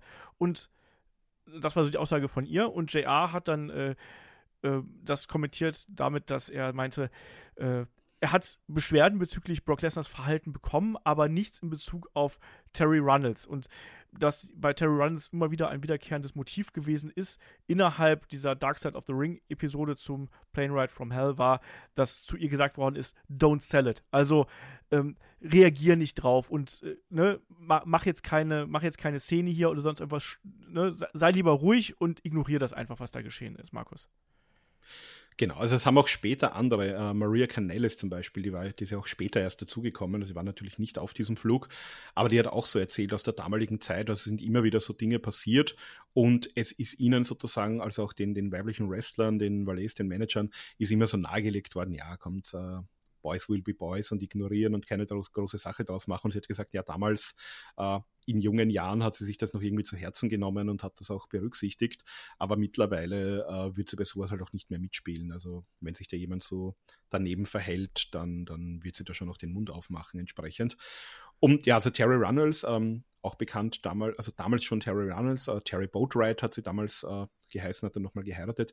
Die Ex-Frau von äh, Dustin Rhodes, damals äh, Goldust, ähm, war zu Beginn immer als Malina, als seine Managerin in der Mitte der 90er dabei. Äh, zu dem Zeitpunkt war sie Backstage-Interviewerin, also hat auch bei Insurrection sozusagen äh, die Interviews durchgeführt, hat ihm erzählt ähm, im Lockerroom, da war Dustin Rhodes offenbar auch im Raum, äh, hat sich Brock Lesnar da offenbar ihr gegenüber entblößt. Da war auch wieder dieses berühmte von, von Dustin Rhodes, ja, don't sell it, äh, ignorier es einfach. Ähm, ja, ähm, was mit Kurt Hennig passiert ist, war eigentlich sehr tragisch. Also der wurde dann aufgrund auch dieser man, man hat quasi ihn ganz klar als Schuldigen auch ausgemacht, hat gesagt, okay, er hat das so eskalieren lassen, er hat das provoziert, er hat da sozusagen wirklich die Leute in Gefahr gebracht ähm, und hat die Konsequenzen daraus gezogen. Der wurde nämlich dann zwei Wochen später aufgrund dieser Vorfälle auch entlassen. Hat selbst zwar behauptet, er ist nur irgendwie für ein paar Monate suspendiert und, und kommt wieder zurück. Ähm, dazu kam es aber leider nicht. Er ist dann ein paar Monate später, am 10. Februar 2003, im sehr jungen Alter, eigentlich von 44 Jahren, äh, in einem Hotelzimmer in Florida gestorben. Als Ursache wurde ausgemacht äh, eine Kokainüberdosis, also sozusagen ein, ein Herzstillstand aufgrund, von, äh, aufgrund einer Kokainüberdosis und das Herz war natürlich entsprechend vorgeschädigt durch langjährigen Steroid- und Schmerzmittelmissbrauch, also einer der ja, besten technischen Wrestler seiner Zeit, äh, keine 45 Jahre alt geworden. Sehr tragische Geschichte natürlich. Absolut, ja, total, total traurig und äh, wenn man so die Nachgeschichte äh, dieses Plane Rides from Hell sich anschaut, ähm, dann muss man auch sagen, dass vielleicht auch Kurt Hennings Verhalten hier schon ein erster Schritt in diese Richtung gewesen ist. Ne? Dass das vielleicht auch schon ein Indiz dafür gewesen ist, dass da mit ihm was nicht, ähm, nicht stimmt hat, dass er, dass er große Probleme damals gehabt haben muss. Und ähm, ganz, ganz traurige Geschichte für jemanden, der uns so viele tolle Momente im Ring geschenkt hat und der einfach so ein Ausnahmetalent im Ring gewesen ist. Ich weiß noch, wie ich mich damals unfassbar gefreut habe, ihn auch nochmal live zu sehen, bin ich ganz ehrlich. Das war, meine ich, damals ich glaube, es war gegen Jerry Lawler oder irgendwie ein Mixtag, ich weiß es gar nicht mehr, ähm, was es gewesen ist. Aber ja, äh, auf jeden Fall eine ganz, ganz tragische Story. Ähm, die Personalie äh, Terry Runnels äh, und auch Dustin Rhodes, die sollen uns aber auch noch ein bisschen begleiten, weil auch das ist etwas, was ähm, in Dark Side of the Ring ähm, erklärt worden ist und erzählt worden ist. Da gab es wohl irgendwann den Moment, als sich ein äh, sehr betrunkener Dustin Rhodes wohl äh, das Bordmikrofon quasi geschnappt hat. Ihr kennt das, dieses ich sag mal, Telefon, ne, was da ist, wo dann die äh, Flugbegleiterinnen und Flugbegleiter ähm, Durchsagen äh, tätigen können. Und dann hat er wohl äh, Pledging My Love von äh, David Allen Coase gesungen für seine Frau Terry Runnels. Und er wird äh, in Dark Side of the Ring so als, als sehr sympathisch eigentlich äh, dargestellt, Markus. Und da hat auch Heidi Doyle hat ihn quasi ein bisschen Schutz genommen. So, ja, das war schon ein bisschen komisch, ne? Äh, aber, aber hat sich jetzt dann doch so dargestellt, als ob es dann auch sympathisch gewesen wäre, im Sinne von, ja, dem geht's halt gerade nicht gut, der hat Liebeskummer und er kommt damit nicht klar. Auch hier wieder, Paul Heyman hat wohl zu Terry Runnels dann auch gesagt, nee, ne, don't sell it, ähm, geh nicht darauf, geh nicht darauf ein. Und das ist schon äh, auch eine komische Story, oder? Ja, absolut. Also die waren zu dem Zeitpunkt auch schon knappe drei genau. Jahre geschieden, also seit 99 ähm, waren, glaube ich, 13 Jahre oder so verheiratet, oder ich weiß nicht, ob es 13 Jahre waren, aber waren doch schon eine, eine längere Ehe, hatten noch eine Tochter miteinander, ähm, Dakota Runnels, die ist 1994 geboren, ähm, mittlerweile auch, glaube ich, ein eigenes Kind. Und ja, seit 99 sind sie geschieden, die beiden 2002 dann eben diese Szene, also offenbar hat das nicht ganz überwunden gehabt, noch zu dem Zeitpunkt äh, die Trennung der, der gute Dustin Rhodes. Ähm, ja, hat sie da sozusagen mal angesungen, äh, für alle natürlich gut hörbar und ähm, ja, äh, Paul Heyman, also es gibt da unterschiedliche Versionen. Die einen Versionen sagen, ähm, die Terry Runnels hat ihn dann doch äh, gestoppt. Ähm, sie selber hat aber gesagt, nein, also ähm, sie hat sich auch gedacht, sie, sie sollte da, also Paul Heyman hatte, glaube ich, auch gesagt, sie sollte jetzt nicht irgendwie als Mama-Bär auftreten und ihn quasi irgendwie in Schutz nehmen und äh, weil das, das wird die falschen Signale äh, senden. Sie soll das einfach ignorieren und Heidi Doyle hat in Dark Side of the Ring gesagt, er ist halt dann irgendwann auch äh, sozusagen in seinem Alkohol- und oder Drogenrausch äh, eingeschlafen und dann hat sie eben, eben dieses äh, Mikro oder dieses Headset wieder aus der Hand genommen. Und ähm, ja, also im Endeffekt war es dann Jim Ross, der dann wahrscheinlich auch schon ein bisschen angepisst Dustin Rhodes gesagt hat, jetzt ist dann Schluss, ähm, gib jetzt Ruhe, setz dich hin und fertig sind wir. Ähm, da gibt es noch ein paar andere Geschichten mit ähm, Dustin Rhodes, also der hat offenbar auch gerne äh, so Kautabak äh, konsumiert und hat aber das nicht irgendwie so in seine Dose oder so zurückgespuckt, sondern hat sich gedacht, hey, ich sitze in einem bequemen Flugzeug, da gibt es auch hinten am, äh, am Vordersitz diese, diese Taschen, wo man Zeitschriften oder sowas unterbringen kann. Äh, ich spuck mein Zeugs da jetzt einfach da hinein und hat dann offenbar auch diesen, diesen Sitz äh, nachhaltig ruiniert damit. Ja, genau. Das ist halt die eine, die eine Geschichte und außerdem gab es ja auch noch ein anderes äh, Problem, nämlich auch mit einer der Flugbegleiterinnen, nämlich nicht mit äh, Heidi Doyle, sondern mit ihrer Kollegin äh, Tarolin Capalano. Da heißt es auch, dass äh, Rhodes sich da äh, auch ja, unziemlich gehalten, äh, verhalten hat. Also soll sie da quasi angegraben haben, soll gefragt haben, ob ihre Brüste echt seien und soll sie quasi auch, ja, soll man sagen, bedrängt haben, dass die beiden heute noch Sex haben würden. Sagen wir es einfach mal so. Also schon äh, von einem großgewachsenen, betrunkenen Mann so angegraben zu werden als äh, Stewardess ist natürlich alles andere als, äh, als schön und ist natürlich auch ein absolutes No-Go. Ähm, Dustin Rhodes musste dann im Nachgang äh, auch Konsequenzen erfahren, auch vom, äh, von Managementseite aus. Er wurde nicht gefeuert, das äh, ganz so weit ist man da nicht gegangen. Er bekam aber eine Geldstrafe und sein Vertrag ähm, lief ja bis 2003 äh, und er ist ja danach unter anderem ja zu, zu TNA gegangen und war, es war ja eh eine schwierige Zeit auch für ihn, muss man auch dazu sagen. Auch wenn man ihn dann bei TNA gesehen hat, da war er nicht wirklich auf der, auf der Höhe später dann äh, mehrfach äh, zurück wieder zur WWE und natürlich dann jetzt äh, sehen wir ihn ja bei AEW. Aber damals auch eine hat, ganz, ganz schwierige Zeit, ja. Ja, hat natürlich dann seine, seine Drogen- und Alkoholprobleme aber doch genau. in den genau. Griff bekommen. Also ist mittlerweile äh, offenbar clean. Ähm, dürfte auch sein, sein Leben wieder auf die Reihe bekommen haben mittlerweile. Aber damals natürlich auch eine, eine ganz schwierige Zeit. Und Jim Ross hat ihm damals gesagt, also ähm, da wurde es ihm sozusagen von Vince McMahon offen gelassen, ob er ihn feuern will oder nicht.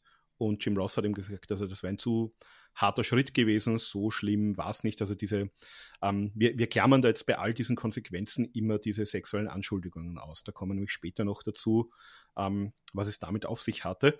Aber sozusagen dieses äh, ja, Singen und in den Sitz spucken, das wurde offenbar nicht so dramatisch gesehen. Da hat man gesagt, da kann man es auch bei einer Geldstrafe belassen und hat ihn dann sozusagen auch äh, seinen Vertrag ja noch äh, gelassen. Der wurde halt dann Ende Dezember 2003 nicht verlängert. Ja, ganz genau. Ähm, also auch da Konsequenzen, aber eben längst nicht so streng wie jetzt zum Beispiel bei einem Kurt Hennig. Ja, und dann gibt es jemanden, der hat eigentlich zumindest seit den WWEs gar keine so großen Konsequenzen gehabt. Ähm, wir sprechen hier über niemand Geringeres als Ric Flair. Und Markus, die Geschichten über Ric Flair egal ob es Roadtrip-Geschichten sind, Frauengeschichten, Reisegeschichten, ich glaube, damit kann man ganze Bücher füllen. Also ich habe es ja auch schon mal im Ric Flair Karriere-Podcast äh, angedeutet. Ric Flair und sein edelstes Stück, sein kleiner Ric Flair, die haben auch eine ganz besondere Beziehung zueinander. Und die hat man eben auch hier beim Plane Ride from Hell noch einmal zu sehen bekommen. Ja, also ich glaube, über Ric Flair, da sind ja auch Bücher geschrieben worden, da wurden Dokus gedreht, also das ist ja alles entsprechend dokumentiert. Ähm, was der so in seinem Leben an Skandalen fabriziert hat. Natürlich einer der, der besten Wrestler der Welt. Auf der anderen Seite, also ich bin jetzt kein, kein Psychologe, aber ich glaube, jeder Psychoanalytiker hätte auch Freude mit ihm, wenn man so ein bisschen die Geschichte kennt. Also er wurde adoptiert, äh, die Eltern Ärzte, er war sehr knauserig, sehr streng und das wollte er halt nie. Der hatte nicht diesen Umgang mit Geld gelernt, der hat das auch mit beiden Händen immer rausgeworfen, natürlich für Frauen, für Alkohol, für alles Mögliche ausgegeben ähm, ist irgendwie, hat man das Gefühl, nie so wirklich erwachsen geworden. Also hat immer irgendwie so dieses äh, verantwortungslose Jet-Set-Leben eines ja, neureichen Highschool-Kids irgendwie äh, auch privat und hinter den Kulissen ausgelebt und hatte offenbar auch immer eine, eine Affinität dafür, ähm, ja, sich gerne mal nackt zu präsentieren. Ähm, da sehen wir halt, die Zeiten ändern sich. Der hat das halt gemacht seit den 70er Jahren und man muss ja auch ein bisschen, also man muss das alles immer im Kontext sehen. Äh, steht mir fern, das jetzt irgendwie zu verteidigen. Aber wenn man jetzt denkt, du bist hier in den 70ern, sozusagen in einem Territory, lokal in den USA, der große Held, der, der Hecht im Karpfenteig sozusagen, ähm, und dir kann niemand was. Also wenn du irgendwie beim Schnellfahren von der, Polizei aufgehalten wirst, dann sagen die, oh, Ric Flair, voll cool, dann schreibst du dem Polizisten ein Autogramm, gibst ihm zwei Freikarten für die nächste Show und fährst weiter. Ähm, und äh, entsprechend auch sonst gab es ja kaum Konsequenzen für irgendwas, weil das war im Wrestling so, das war im Sport so, das war in Hollywood so. Wir kennen das ja alles aus diesen ganzen MeToo und sonstigen Geschichten. Du bist und warst halt ein großer Star und damit bist du halt mit allem davongekommen und, und hast ja auch, was hat denn der gelernt, der Ric Flair? Der hat gelernt, egal was ich mache, es hat für mich keine Konsequenzen, weil ich bin Ric Flair, ich bin ein großer Star, ich bin beliebt, ich bin gebucht, äh, ich bekomme mein Geld trotzdem und ich kann mehr oder weniger machen, was ich will. Und was er halt offenbar gerne gemacht hat, war halt irgendwann mal auf der Toilette zu verschwinden, sich komplett auszuziehen, sich eine seiner Wrestling-Roben, seiner, seiner glitzernden anzuziehen, äh, seine Socken anzulassen und dann quasi irgendwann mal diese Robe aufzumachen und eben seinen, sein bestes Stück wie einen Helikopter kreisen zu lassen. Äh, und das fanden halt, die, die Jungs fanden das lustig, das, das kannten sie auch von ihm. Äh, das war halt, oh, schau mal, Ric Flair macht das Ric Flair-Ding. Ähm, die Damen, die das jetzt, also wenn das jetzt einer in der Sportumkleide macht und alle anderen Männer finden es lustig, ja, meinetwegen. Äh, ich weiß nicht, mein, mein Amüsement wäre es wahrscheinlich nicht, aber soll so sein. Aber jetzt muss man denken, da sind natürlich auch eine Menge Frauen dabei und da sind natürlich auch Flugbegleiterinnen dabei, die eigentlich nichts anderes machen wollen als ihren Job. Äh, die, die wollen ihr Geld verdienen, wollen heim zur Familie, haben eigentlich überhaupt keinen Bock auf diese, auf diese Herde äh, ja, pubertierender alter Männer. Und dann steht halt ein Ric Flair vor dir und entblößt sich und lässt und, und kreist quasi sein, sein bestes Stück mal herum. Und da kann man ja noch sagen, okay, pff, ja, lächerlich, aber äh, was soll man machen? Und so wie es äh, auch in der Nachberichterstattung ähm, dokumentiert wurde, ist laut Berichterstattung auch nur das passiert. Der ist irgendwann aufgetaucht, hat sich da, hat den Helikopter gemacht, alle haben ein bisschen gelacht und irgendwann ist Tim Ross zu ihm hingegangen und gesagt, Rick, passt schon, zieh dir was an, setz dich hin, gib Ruhe. Äh, und das hat er offenbar laut Berichterstattung auch anstandslos so gemacht. Ähm, entsprechend gab es für Ric Flair im Nachgang da auch keine Konsequenzen, weil quasi im im Rahmen von dem, was ein Ric Flair tut, hat er halt einfach das getan, was ein Ric Flair so macht, bei so einer feuchtfröhlichen äh, Partynacht und damit war die Geschichte eigentlich gegessen. Ähm, jetzt hatte das Ganze aber dann auch noch ein äh, juristisches Nachspiel 2004 und da sind eben auch seitens der Flugbegleiterinnen ganz andere Dinge noch, ja, ähm, genannt worden, was da noch so passiert sein soll. Genau, das wurde auch nochmal in Dark Side of the Ring ja natürlich nochmal erklärt. Also da geht es dann wirklich darum, dass Ric Flair diesen Rope-Trick, wie es unter anderem von Bruce Pritchard genannt wird, durchgeführt hat. Ähm, und Bruce Pritchard übrigens auch jemand, der das, der das äh, Something to Wrestle äh, dann auch quasi nochmal so ein bisschen runterspielt. Ne? Er sagt dann auch so, ja, ne, das, der, der Rope-Trick, der wird, der wird nie alt, naja, vielleicht doch, aber es war immer lustig zu sehen, wie die äh, Reaktion der Leute war, die das eben zum ersten Mal miterleben. Ne? Und äh, dann fragt äh, Conrad Thompson auch nach so, ja, sag mal, ähm, sollte man denn, also so, sollte man denn mit seinem Penis Helikopter spielen? Und dann fragt äh, Bruce Pritchard nur zurück so, ja, sag mal, ist das, ist das eine schlechte Sache?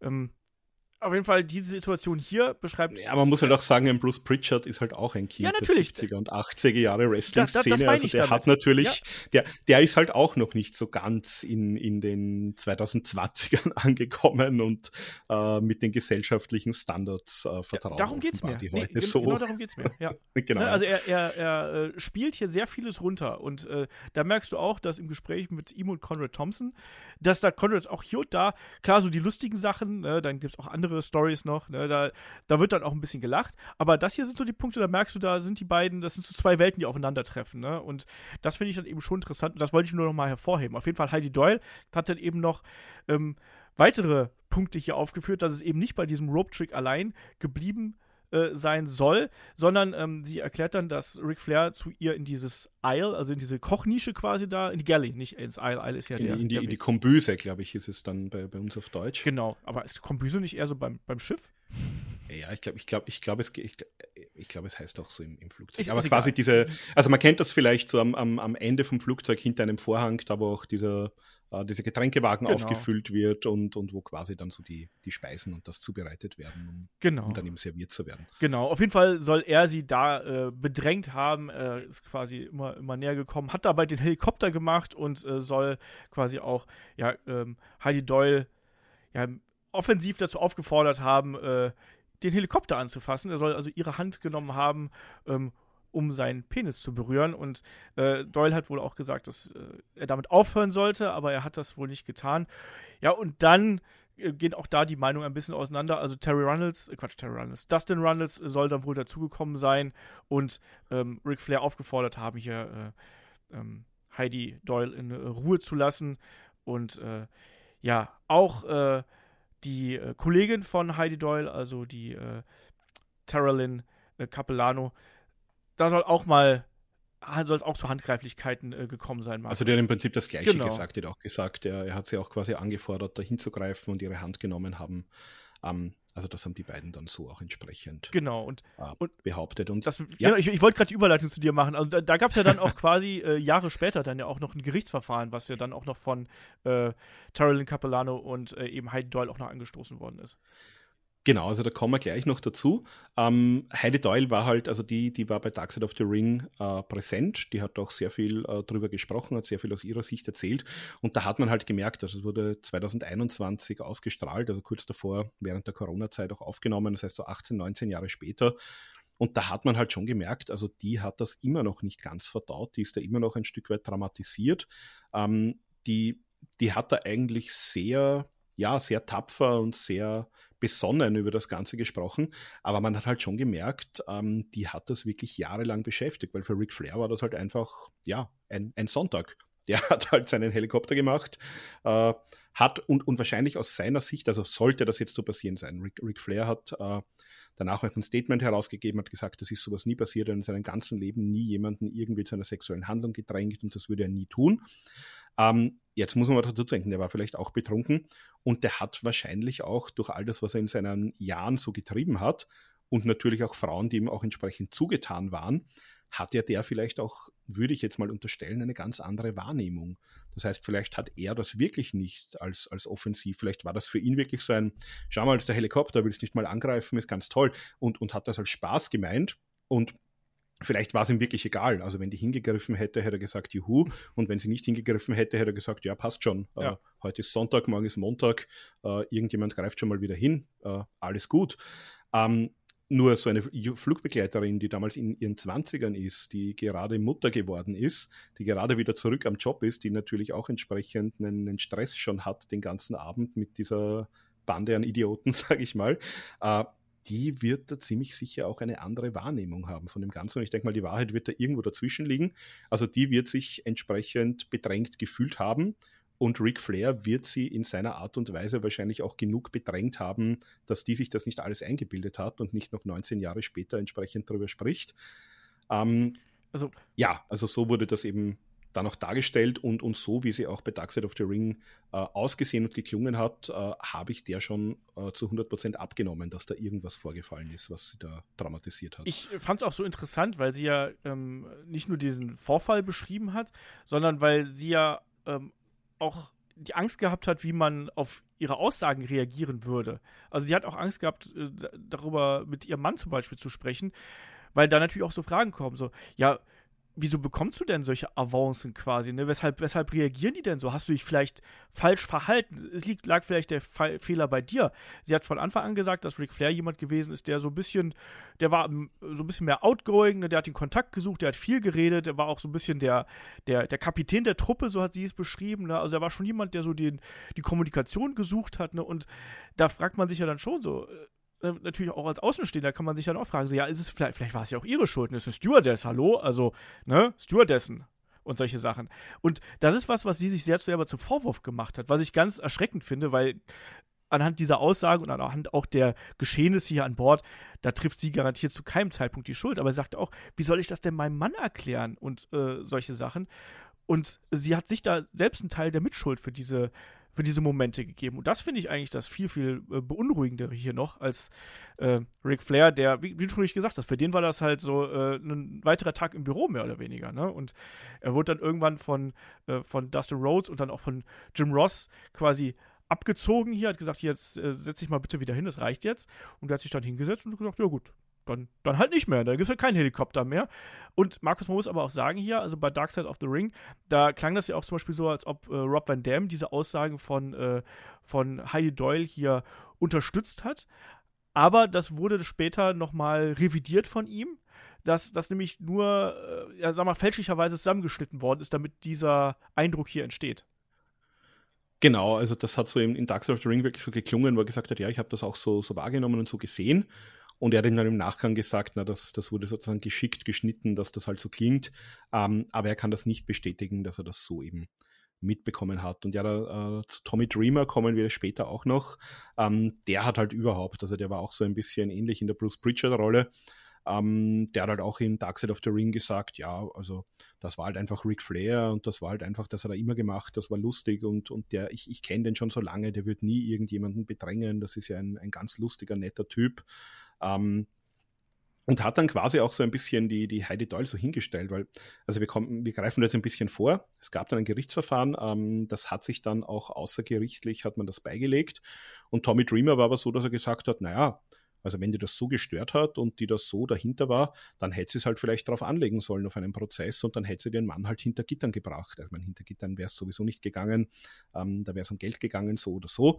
Ähm, ja, aber Tommy Dreamer da auf jeden Fall auch nicht unbedingt, äh, hat sich da auch nicht optimal dazu geäußert. Und das finde ich halt immer sehr interessant. Der ist halt auch seit vielen Jahren verheiratet. Ich glaube, der hat äh, mindestens zwei Töchter, Zwillinge.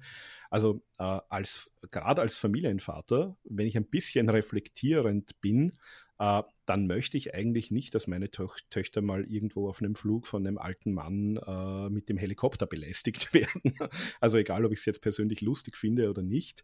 Ähm, aber das ist halt in der heutigen Zeit einfach nichts mehr ähm, was man machen sollte, sagen wir mal so. Nee, nicht wirklich. Also wie gesagt, wir kommen gleich zu dieser Gesch Gerichtsgeschichte, dem juristischen Nachspiel kommen wir gleich noch zu sprechen. Wir müssen aber an der Stelle auch nochmal über Scott Hall sprechen.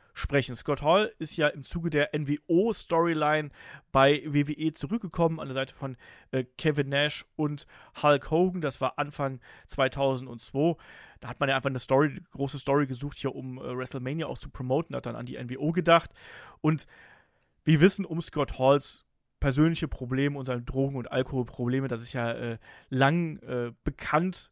Und äh, wir wissen auch, dass er zu dieser Zeit noch längst nicht clean gewesen ist und dass er auch längst nicht in Ring-Shape, geschweige denn auch in Tour-Shape gewesen ist, äh, um hier irgendwas zu äh, leisten und um so eine Situation hier auch wirklich für sich zu bewältigen. Ne? Und es gab auch äh, schon im Vorfeld immer wieder Meldungen darüber, dass Scott Hall eben die Alkohol- und Drogenprobleme hat, dass er teilweise ähm, auf sein Hotelzimmer zurückgetragen werden musste, weil er eben betrunken und unter Drogen stand. Also man wusste, dass Scott Hall ein riesengroßes Problem mit äh, Substance Abuse, also mit dem Missbrauch von Drogen und Alkohol eben hat. Und der Jim Ross sagt auch im Nachgang so, wir haben ihm keinen Gefallen damit getan, ihn hier mit auf Tour zu nehmen. Und auch er war einer von denen, die dann hier in Probleme gekommen sind. Nicht nur, weil er auch da in, in Rangeleien äh, ja, verstrickt gewesen ist, äh, sondern auch, weil er anscheinend auch irgendwelche Drogen zu sich genommen hat. Da weiß man nicht genau, ob es jetzt, jetzt er selber gewesen ist oder ob er auch geagebombt geworden äh, ist, weil er im Nachgang gesagt hat, er kann sich an die ganzen Geschehnisse, die hier an Bord geschehen sind, auch an das, was wir gleich noch äh, erklären, da kann er sich äh, nicht mehr dran erinnern. Also er hat keinerlei Erinnerung daran. Nämlich, Markus, was ist denn dann passiert? Der ist ja schlussendlich ist der ja eingeschlafen und man hat ja wirklich Angst gehabt, dass er, dass er tot ist, weil er quasi so einen niedrigen Puls gehabt hat. Das riecht ja schon verdächtig nach diesen, ähm, nach der Wirkung von dem äh, GHB. Ja, nur ist halt die Frage, hat es ihm jemand ins Getränk getan oder hat er das äh, bereitwillig selbst konsumiert? Also der hat wirklich von Anfang an, der war ähm, bei der WCW hat man schon eine Storyline rausgemacht, ähm, dass er so, dass er so ein quasi Trunkenbold und, und äh, ja, Drogentyp ist. Dann hat er es noch versucht, dann war er ein halbes Jahr in Japan bei New Japan, weil bei der WWE, WWF hat man damals gesagt, ja, das war auch dieses ganze Umfeld bei der WCW und äh, da, da hat ja niemand irgendwie die Kontrolle gehabt und na gut, da kann schon mal sein, dass man da abrutscht. Äh, New Japan ist bekannt, die, die haben da einen sehr strengen Lockerroom, da ist alles sehr stark geregelt und auch dort ist er äh, nach einem halben Jahr wieder rausgeflogen, weil es halt so entsprechend eskaliert ist. Ähm, ja, dann hat man im Jänner 2002 hat man ihn dann geholt, äh, hat das dann aufgebaut für ein WrestleMania-Match mit Steve Austin. Steve Austin hat auch im Vorfeld, dass sie gesagt haben, okay, das wird ein Gegner für WrestleMania, überlegte mal so ein bisschen, wie könnte die das aufbauen? Und Steve Austin hat gesagt, was wollt ihr denn von mir? Das ist absolute Zeitverschwendung. Bis WrestleMania ist der Typ doch sowieso schon wieder weg. Also der, der hält ja gar keine drei Monate durch bei uns. Ähm, gab dann schon das WrestleMania-Match. Ähm, er hätte auch den großen Blow-Off geben sollen, dann gab es aber zu dem Zeitpunkt auch gerade den Roster-Split. Jetzt hat er mir für Steve Austin auch noch keinen neuen Gegner aufgebaut. Jetzt war er da dazu noch ein bisschen mit, mit Scott Hall auch bei Hausshows und so zugegen. Und ja, Scott Hall hat, seit er eigentlich begonnen hat, also vor seinem ersten TV-Taping, das war glaube ich im Februar äh, in Las Vegas, ist er schon so eskaliert, dass man ihn da wirklich von der Straße geholt hat, weil er so eine Szene gemacht hat und so peinlich war. Ähm, und das hat sich eigentlich laufend durchgezogen. Also der war betrunken und auf Drogen bei Hausshows, der war betrunken und auf Drogen äh, bei, bei TV-Tapings. Also das wird es heute so auch alles nicht mehr geben. Äh, dann würde man den nach Hause schicken. Also man würde auch keinen betrunkenen und unter Drogen stehenden Wrestler mehr in den, in den Ring so lassen, wie das bei ihm teilweise der Fall war. Ähm, ja, hat natürlich auch entsprechend furchtbar schlechte Matches abgeliefert zu dem Zeitpunkt und war halt einfach komplett ja, am Sand, würde man in Österreich sagen. Ähm, war auch die ganze Tour über schon entsprechend so drauf und ja, ist dann halt hier einfach mal irgendwann eingeschlafen. Du hast ja schon gesagt, also man hatte zwischenzeitlich schon, haben sie schon mehrfach geschaut, atmet der eh noch, hatte noch einen Puls. Ähm, und er hat sich aber auch nochmal zu einer, zu einer Szene mit den beiden Flugbegleiterinnen hinreißen lassen. Ähm, die Heidi Doyle hat gesagt, sie wollte ihm da das, das Frühstück servieren. Ähm, dann hat er sie irgendwie an der Bluse zu sich heruntergezogen. Da sind, hat er die, die Knöpfe von der Bluse noch irgendwie dabei abgerissen. Hat auch irgendwas dann daher gelallt von wegen, äh, er, er würde jetzt gern irgendwo an ihr rumlecken, hat er dann auch offenbar mehrere Male übers, übers Gesicht geleckt, hat er dann auch noch quasi gesagt, er würde jetzt noch ganz woanders gern auch rumlecken. Äh, und auch die ähm, Kollegin von ihr, die soll er offenbar auch zum, zum Oralverkehr, äh, sagen wir es mal so, aufgefordert haben und ist dann aber offenbar irgendwann wieder, wieder eingeschlafen. Da konnte sich die Heidi Doll dann auch äh, aus seinen Fängen befreien. Also das ist dann auch im Zuge von der, äh, von dem, äh, von der Klage wurde das dann so dokumentiert. Und ähm, ja, Scott Hall ist dann einfach, als der Flieger schon gelandet ist, nicht wach geworden. Und dann hatte man wirklich schon die Angst, der ist jetzt tot. Wir haben da hier sozusagen einen toten Wrestler an Bord. Äh, und Justin Credible, der ja auch sozusagen in dieser ganzen äh, Klick-Gruppierung äh, immer mit dabei war, also Scott Hall, Kevin Nash, Shawn Michaels, äh, Shawn Waltman, äh, X-Pac und Triple H. Da war ihm auch der, der Justin Credible so ein bisschen seit den 90ern äh, ein guter Freund von Scott Hall. Äh, der hat dann quasi praktisch gehandelt, der hat ihn dann geschnappt, hat sich so einen, einen Rollstuhl organisiert, hat ihm eine Sonnenbrille aufgesetzt und hat ihn quasi da bewusstlos im Rollstuhl ja, mal durch den, durch den Zoll und äh, die Sicherheitskontrolle nach draußen gebracht. Äh, Jim Ross hat das irgendwie mitbekommen, hat auch sehr missbilligend offenbar den, den Kopf geschüttelt und, und Justin Cradle hat ihm nur angesehen, hat quasi gedeutet, ja, was soll ich denn machen? Äh, ich, ich muss den Typen ja irgendwo rausbringen. Ähm, hat dann auch noch irgendwie bei der, bei der Passkontrolle und so, hat seinen Pass dann rausgesucht, hat quasi gesagt, ja, der hat halt eine Krankheit, der, ähm, das ist halt einfach so. Ähm, ja, und für Scott Hall hatte das natürlich entsprechende ähm, Konsequenzen. Also der wurde dann direkt bei Raw am nächsten Tag, den hat man interessanterweise noch in seinem Zustand auch den, den Main Event wresteln lassen. Aber danach äh, wurde er entsprechend entlassen. Also man hat es begründet, der ist eben nicht bereit fürs Tourleben, der ist halt eine Gefahr für sich und andere. Ähm, der, der soll sich mal zu Hause ein bisschen auskurieren, sein Leben wieder auf die Reihe bekommen. Also das äh, Wrestling-Umfeld äh, eben natürlich auch jetzt haben wir es gesagt, dieses ganze Umfeld, wo alle Drogen nehmen, alle, also viele Drogen nehmen und viele Alkohol konsumieren und genau diese Partykultur vorherrscht, das ist natürlich für einen Alkoholiker und Drogenkranken äh, genau die falsche Umgebung. Hat halt gehofft, ähm, der ist jetzt ein paar Monate zu Hause, kriegt sich ein bisschen auf die Reihe.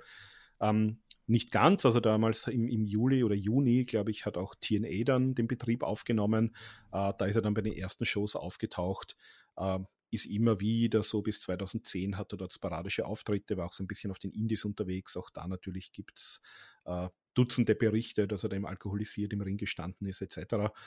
Ähm, DDP hat ihn dann äh, nach Jake Roberts bei sich daheim aufgenommen 2013, hat versucht, ihn so ein bisschen sauber zu kriegen. Das hat auch mehr oder weniger gut funktioniert. Also ich glaube, so die letzten Jahre war dann noch, ja, besser in Shape als vorher, hatte aber immer wieder auch so seine, seine Rückfälle ähm, 2014 dann in die Hall of Fame aufgenommen und ist dann leider auch schon im März 2022 äh, verstorben.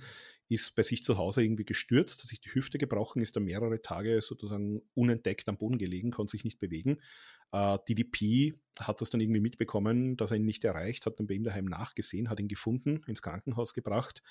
Nur durch diese Verletzung, da hat er noch eine Hüft-OP bekommen, dann hat sich aber irgendwie ein Blutgerinnsel gelöst. Das hat drei Herzinfarkte ausgelöst, nach denen war er quasi klinisch tot und ist dann nach ein paar Tagen auch gestorben. Also auch sehr, sehr tragische Geschichte, aber hatte natürlich entsprechend halt auch eine, eine tragische Vorgeschichte. Also äh, ist wahrscheinlich auch, äh, geht jetzt schon fast zu weit, aber der hat ja in jungen Jahren in einem Nachtclub sozusagen in, in Selbstverteidigung einen Mann erschossen.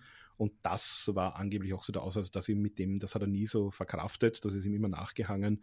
Und das war offenbar auch ein, ein großer äh, Grund für seinen Alkohol- und seinen Drogenmissbrauch. Ja, ja, ja. Und das sind jetzt eigentlich schon mal so die, äh, die großen Geschichten, die hier den Plane Ride from Hell eigentlich ausmachen. Das, äh, was danach geschehen ist, da werden wir jetzt auch gleich noch äh, ganz, ganz kurz drüber sprechen. Aber es ist schon äh, verrückt, was da geschehen ist und vor allem auch, wie das jetzt teilweise dann im Nachgang auch von Beteiligten oder auch von anderen äh, Unbeteiligten, aber Menschen aus der Szene quasi kommentiert wird. Das ist eigentlich das, was ich äh, mit so am absurdesten finde, Markus. Also klar, du hast jetzt einen Tommy Dreamer zum Beispiel äh, äh, hier schon genannt, der auch gesagt hat, ne, Boys will be Boys, so ungefähr. Und das ist auch was, was zum Beispiel äh, Bruce Pritchard hier immer wieder in Something to Wrestle äh, betont hat. Er sagt sogar, das war noch nicht mal das Schlimmste, was er jemals auf Reisen äh, mitbekommen hat. Und hat das auch so ein bisschen fast versucht herunterzuspielen, nach dem Motto, ja, das wäre wahrscheinlich nie so groß geworden, wenn es nicht irgendjemanden gegeben hätte, der es hier ausposaunt hätte, sozusagen, dass es nach außen gegangen wäre. Und dann fragt Conrad Thompson ihn eben, und wer, wer war denn das? Und dann imitiert äh, Bruce Pritchard Paul Heyman und sagt, dass Paul Heyman wäre hier der, der Snitch gewesen, wie man so schön sagt, äh, der die Informationen hier nach außen gegeben hätte im Endeffekt ist doch dieser Plane Ride from Hell und die Informationen, die wir jetzt darüber haben, ist doch eigentlich äh, ein Beweis dafür, dass, also was für eine merkwürdige Welt das Wrestling über so viele Jahrzehnte gewesen ist und was für eine kleine Bubble das auch gewesen ist und wo sich auch so viele so einig gewesen sind, so, what stays here, uh, what happens here stays here, mehr oder weniger, oder? Ja, das ist halt auch so diese Geschichte. Also ich meine, was sagt denn Bruce Pritchard oder auch die anderen damit? Die sagen ja nicht, das, was passiert ist, war hier irgendwie schlimm oder abnormal, sondern die sagen, naja, das ist halt an die Öffentlichkeit gekommen, deswegen ist es halt schlimm. Also wenn es quasi, äh, quasi wenn der Baum im Wald umfällt und niemand ist da, der es hört, dann ist er ja genau, gar nicht wirklich ja. umgefallen. Ähm, ja, also ich weiß, ich, ich habe das 2002 damals eben schon, schon mitbekommen und äh, ja, ich war damals 20 ähm, und auch ich habe das damals als nicht normal empfunden, was da so passiert ist. Aber gut, wenn du in der Wrestling-Bubble drin bist, ähm, dann, dann hast du da vielleicht deine, deine entsprechende Wahrnehmung. Und natürlich, also wir, wir kennen ja immer wieder so die wilden Geschichten aus den äh, 70er, 80er, 90ern. Also wenn du sowas regelmäßig erlebst, dann sagst du wahrscheinlich, naja, gut, das so schlimm war es ja gar nicht. Da sind halt vielleicht ein paar Dinge gleichzeitig passiert, aber wahrscheinlich sind, sind isoliert viel, viel Schlimmeres. Das glaube ich denen schon alles, aber das macht es ja nicht besser. Nee, und es gibt halt, wie gesagt, tausende von, von Stories, ne? Äh, auch, auch, die dann so scherzweise erzählt werden, ne? Also, es gibt unfassbar. Also allein, allein, wenn ich mir das anhöre, von wegen, äh, und, und, wie gesagt, wir haben jetzt diese große Debatte um Rammstein und um, um Victim Blaming und um das, das, das, äh, das sind jetzt alles keine neuen Geschichten. Das hatten wir mit Speaking Out, das hatten wir mit MeToo. Äh, da gab es nämlich immer wieder dieses, naja, warum haben die denn das so lange mitgespielt? Warum hat denn dann niemand was gesagt? Na, vielleicht wollten die das. Na, wer weiß, was die denn vorher alles gemacht haben. So, nein. Einfach nur nein. Äh, wenn ich das will, wenn ich als Stewardess jetzt hergehe und sage, hey, ich bin jung, ich will Party machen, das sind coole Wrestler, die finde ich toll, oder Ric Flair hält mir seinen Helikopter ins Gesicht, naja, was soll's, äh, ist eh toll, dann kann ich sagen, ich habe mit, mit Ric Flair Sex gehabt und ich will das wirklich, dann soll das so sein. Das ist wie bei jedem Groupie so. Wer das wirklich aus freien Stücken, äh, weil er auch geistig und emotional reif genug dazu ist, das tun möchte, na, viel Spaß und, und äh, macht mal. Aber wir haben hier halt Situationen, wo das halt ganz offenbar nicht der Fall ist. Ich meine, davon abgesehen, dass Leute sich hier fast in den Drogentod äh, selbst buxieren, dass sie sich gegenseitig Drogen in die Drinks holen, dass sie in 10.000 Meter Höhe beginnen, irgendwie im Flugzeug äh, rumzukämpfen. Das sind halt alles keine ganz normalen Dinge. Also man, man kann schon mal sagen, hey, cool, wir, wir betrinken uns, wir machen Party, äh, wir nehmen vielleicht irgendwelche Partydrogen. Ja, sei es drum, das passiert jeden Tag, äh, nicht nur in der Luft, sondern am Boden. Wenn die Leute das so wollen, und, und das einschätzen können, dann sollen sie das machen. Sobald ich halt irgendwie ins Leben von anderen Unbeteiligten, Unschuldigen oder sonst was eingreife, äh, habe ich halt vielleicht ein Fehlverhalten an den Tag gelegt und sollte mir vielleicht zumindest im Nachgang mit ein bisschen mehr Reife, äh, sollte ich das vielleicht ein bisschen anders auch beurteilen können. Ja, im Nachgang gab es ja dann auch noch die Klage von äh, Carolyn Capellano und Heidi Doyle. Ähm, Anwalt damals äh, Richard Green und die Klage richtete sich an WWE, Ric Flair, Scott Hall und auch äh, Dustin Runnels sowie gegen dessen Ehefrauen. Ähm, Klage wurde im äh, Maricopa County Superior Court in Phoenix, Arizona eingereicht, Markus, und das ging jetzt auch eine ganze Zeit lang hin und her. Und äh, was war denn schlussendlich das Ergebnis? Kurz zusammengefasst. Kurz zusammengefasst, also man hat sich außergerichtlich geeinigt. Genau. Ähm, die, ist, die ist 2004 erst im März, also knappe zwei Jahre später eingereicht worden. Hat man auch gefragt, warum es sozusagen so spät und das hat Heidi Doyle auch erklärt, also auch bei Dark Side of the Ring und auch im, äh, in den Gerichtsunterlagen. Ähm, die haben sich zunächst mal natürlich beim Arbeitgeber, bei, bei Sportschat LC, ich glaube, dass die sogar, ich weiß nicht, ob es eine eigene Klage gab oder ob die da mit angeklagt sogar wurden, ähm, es wurden nämlich einige Dinge da. Also es war Fahrlässigkeit, fahrlässige Überwachung, Körperverletzung, vorsätzliche Zufügung seelischen Leids und Freiheitsberaubung waren sozusagen die Anklagepunkte. Und sie haben sich sozusagen auch beim Arbeitgeber beschwert und haben aber dort wenig überraschend natürlich, also die haben gesagt, die Klienten waren Sportstars, Rockstars, Hollywoodstars etc.